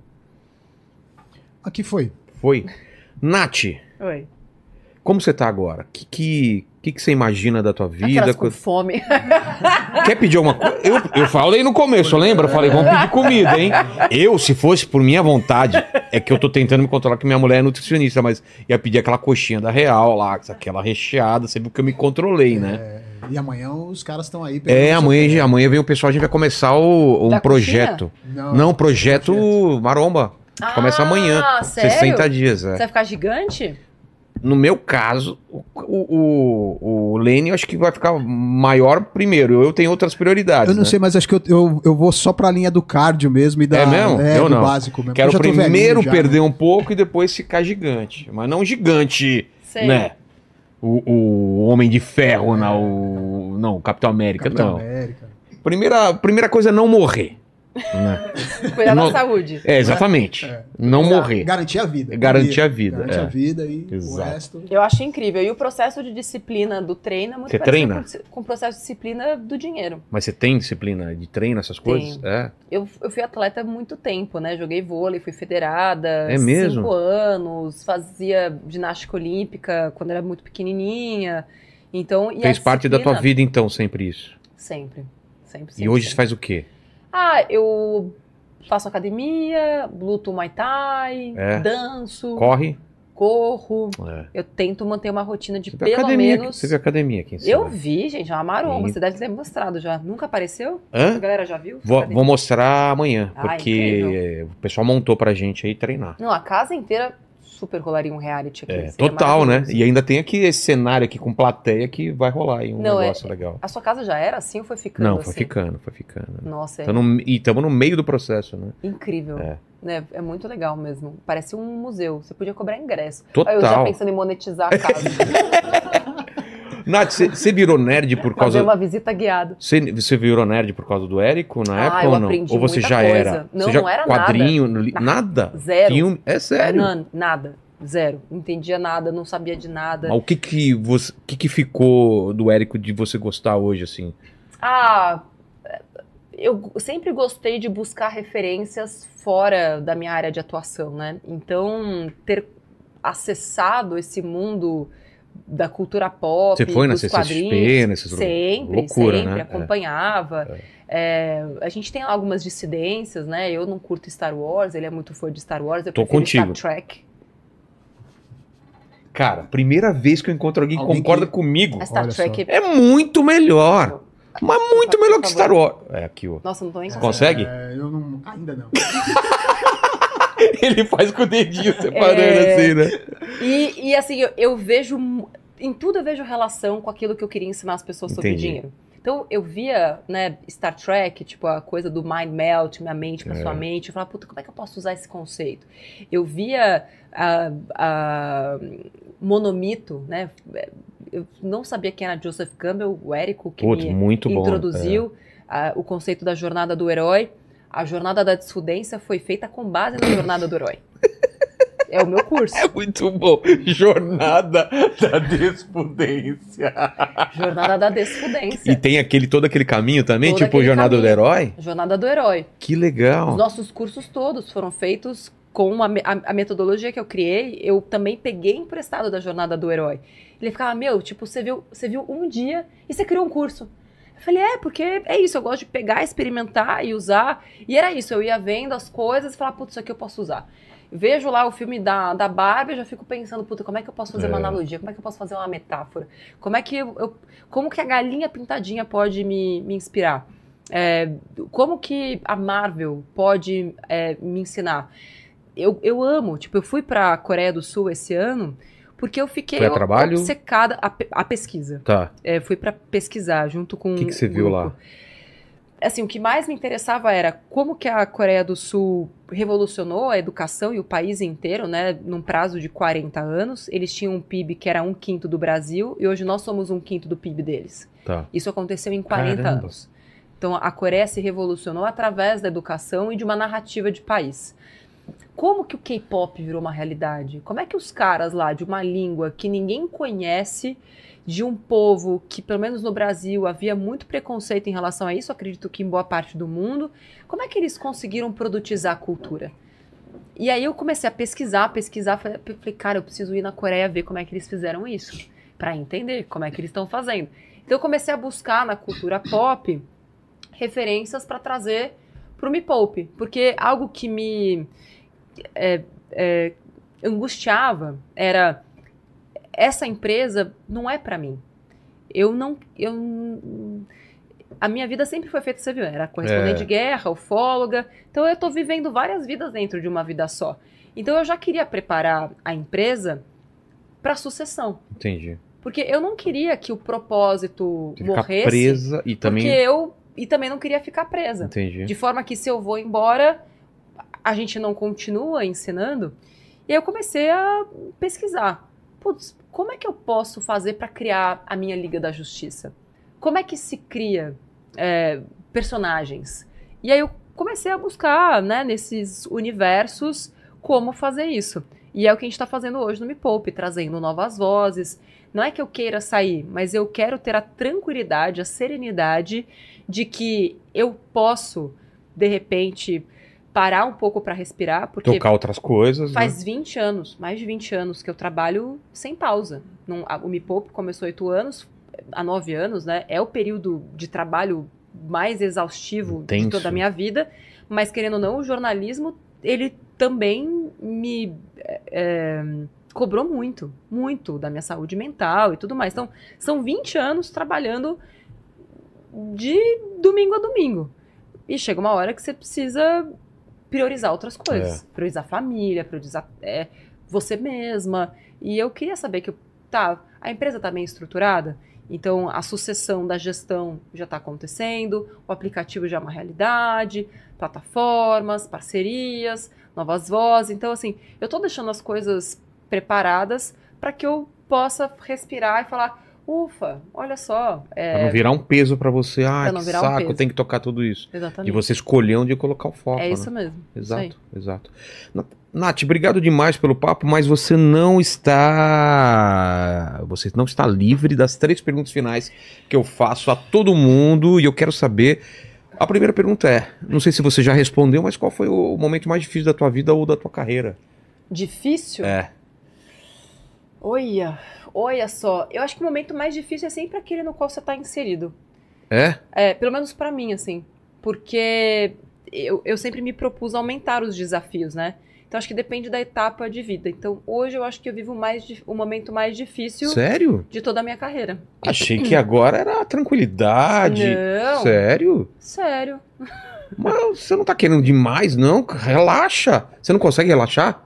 Eu tô conseguindo agora. Você consegue? Tô conseguindo. Ah, tá. E essa é a grande dificuldade, me permitir relaxar. É Olha, mesmo? É mesmo. É. Então, e acho que é essa questão de, de perspectiva mesmo.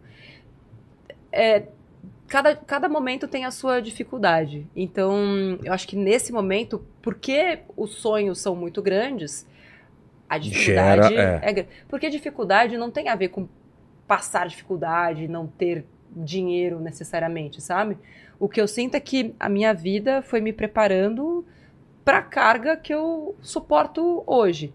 E hoje, mesmo sendo mais difícil, pode parecer contraditório, é mais leve. Porque eu aprendi a surfar nas ondas mais altas.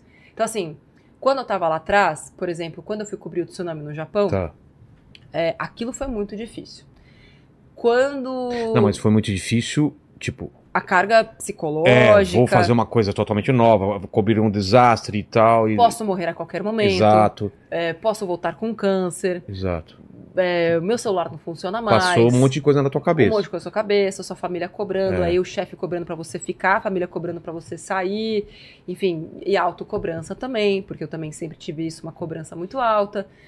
É, e aí, ali foi um momento muito difícil também. Tive uma questão psicológica gravíssima, na época não se falava em burnout. Você teve eu, um burnout?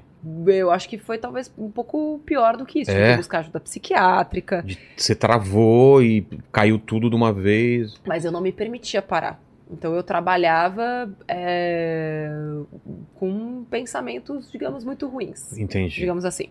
E tendo que criar um, quase um documentário novo todos os dias. Putz, E eu não me permitia parar. Então eu vivi a exaustão. Foi empurrando isso daí. Então, hoje, apesar do nível de dificuldade ser muito maior, eu consigo surfar com mais suavidade. Faz sentido isso pra você? Faz, porque você tem Aprendi. toda uma, é, uma bagagem. Criou musculatura. A mesma Exato. coisa, pô, você vai pegar daqui a um ano. É. Hoje você vai, sei lá, puxar no supino 50 quilos. É. Daqui a um ano, você vai puxar 100. Olha só a meta. Você vai puxar 100 quilos. O que, que foi mais difícil? Eu- Os primeiros lá. Os 50 é. de agora ou os 100 de depois? Então, apesar do nível de dificuldade hoje ser maior, Entendo eu perfeitamente. puxo esse, esse peso com mais leveza. E você tem uma, uma quantidade de erros e acertos na tua vida que te faz avaliar muito melhor cada coisa. É, Não é um universo novo, do nada que você vai. é, e eu, de uns tempos pra cá, de uns três anos pra cá, comecei a fazer um- uma busca interna também, né, de espiritualidade. Ah, é? Como- O que, que você tá. Nesse momento, o que, que você tá. Eu medito todos os É? dias. é, Um monte de gente fala pra eu meditar, hein? Será que eu medito, consigo? é um processo difícil, mas Esvaziar a cabeça, né? com disciplina é, você, você consegue. É, eu busco o autoconhecimento do ET Bilu, o Exato. autoconhecimento de forma profunda, análise. É, depois de passar por dois tipos diferentes de psicólogos, fiz psicanálise. é, fui buscar respostas em outras é, religiões. Enfim, é, en- encontrar Deus, porque eu sempre acreditei em Deus. Eu sempre acreditei que Deus estava dentro de mim, não, não fora. E eu não encontrava muita ressonância assim nas, nas religiões. Então eu fui Você não, buscar achava, um pouco não de... se achava pertencendo em não me nenhuma achava delas. pertencendo. Então, Mas, assim, você, mas você tinha uma sempre certeza. Deus, certeza. É? certeza. Mas teve alguma experiência? Hum, de- Você, você, assim, você teve uma, a sua família era o quê? Católica? católica. Tá. Mais E- tranquilo, assim, nada. Tranquilo, é. mas eu fui batizada, fiz primeira comunhão. Mas aquilo não ressoava, assim, Entendi. dentro de mim, Era sabe? quase Então, uma tradição só que você seguia. tradição, tinha que fazer, beleza. E eu sempre fui muito questionadora. É, e eu me lembro, tipo, eu comecei, é, sou precoce, né? E aí eu falava, tipo, criança, não, porque pra mim Deus é uma bolha. é, e Deus é como se fosse uma energia que conecta todos nós. E eu não conseguia conceber a ideia de que Deus era um homem, Entendi. como meus, meus avós falavam. Com aquela imagem do velho barbudo. é. desde cedo eu falava, mas por que, que é um homem? Por que, que não pode ser um leão? Eu falava. E outra, eu lembro que eu era muito, muito pequena. A minha única viagem de avião entre os meus 0 e 25 anos foi uma viagem de avião que eu fiz para casa dos meus avós no Paraná. E eu lembro de estar lá no céu, devia sei lá, ter uns 4 anos, acho, mas isso ficou im- impresso em mim. E não ver Deus. E você ficou decepcionada? E eu fiquei muito decepcionada. Você achou que agora vou estar em cima das nuvens, vou ver Deus. Eu vou ver Deus. Vou ver Olha Deus, vou ver a só. casa dele, eu É. vou ver os anjos. Cheguei lá e falei: cadê Deus? Deus não está aqui. Então, este Deus, como esses adultos estão falando, não existe. Então, eu vou criar o meu próprio. Então, o meu próprio Deus é aquele que está dentro de mim e conecta tudo e todos como se fosse uma, uma energia, de forma que, se eu fizer o bem, essa energia Vai ela voltar. vai voltar de uma forma positiva. É o que eu acredito desde, desde sempre, assim, sabe?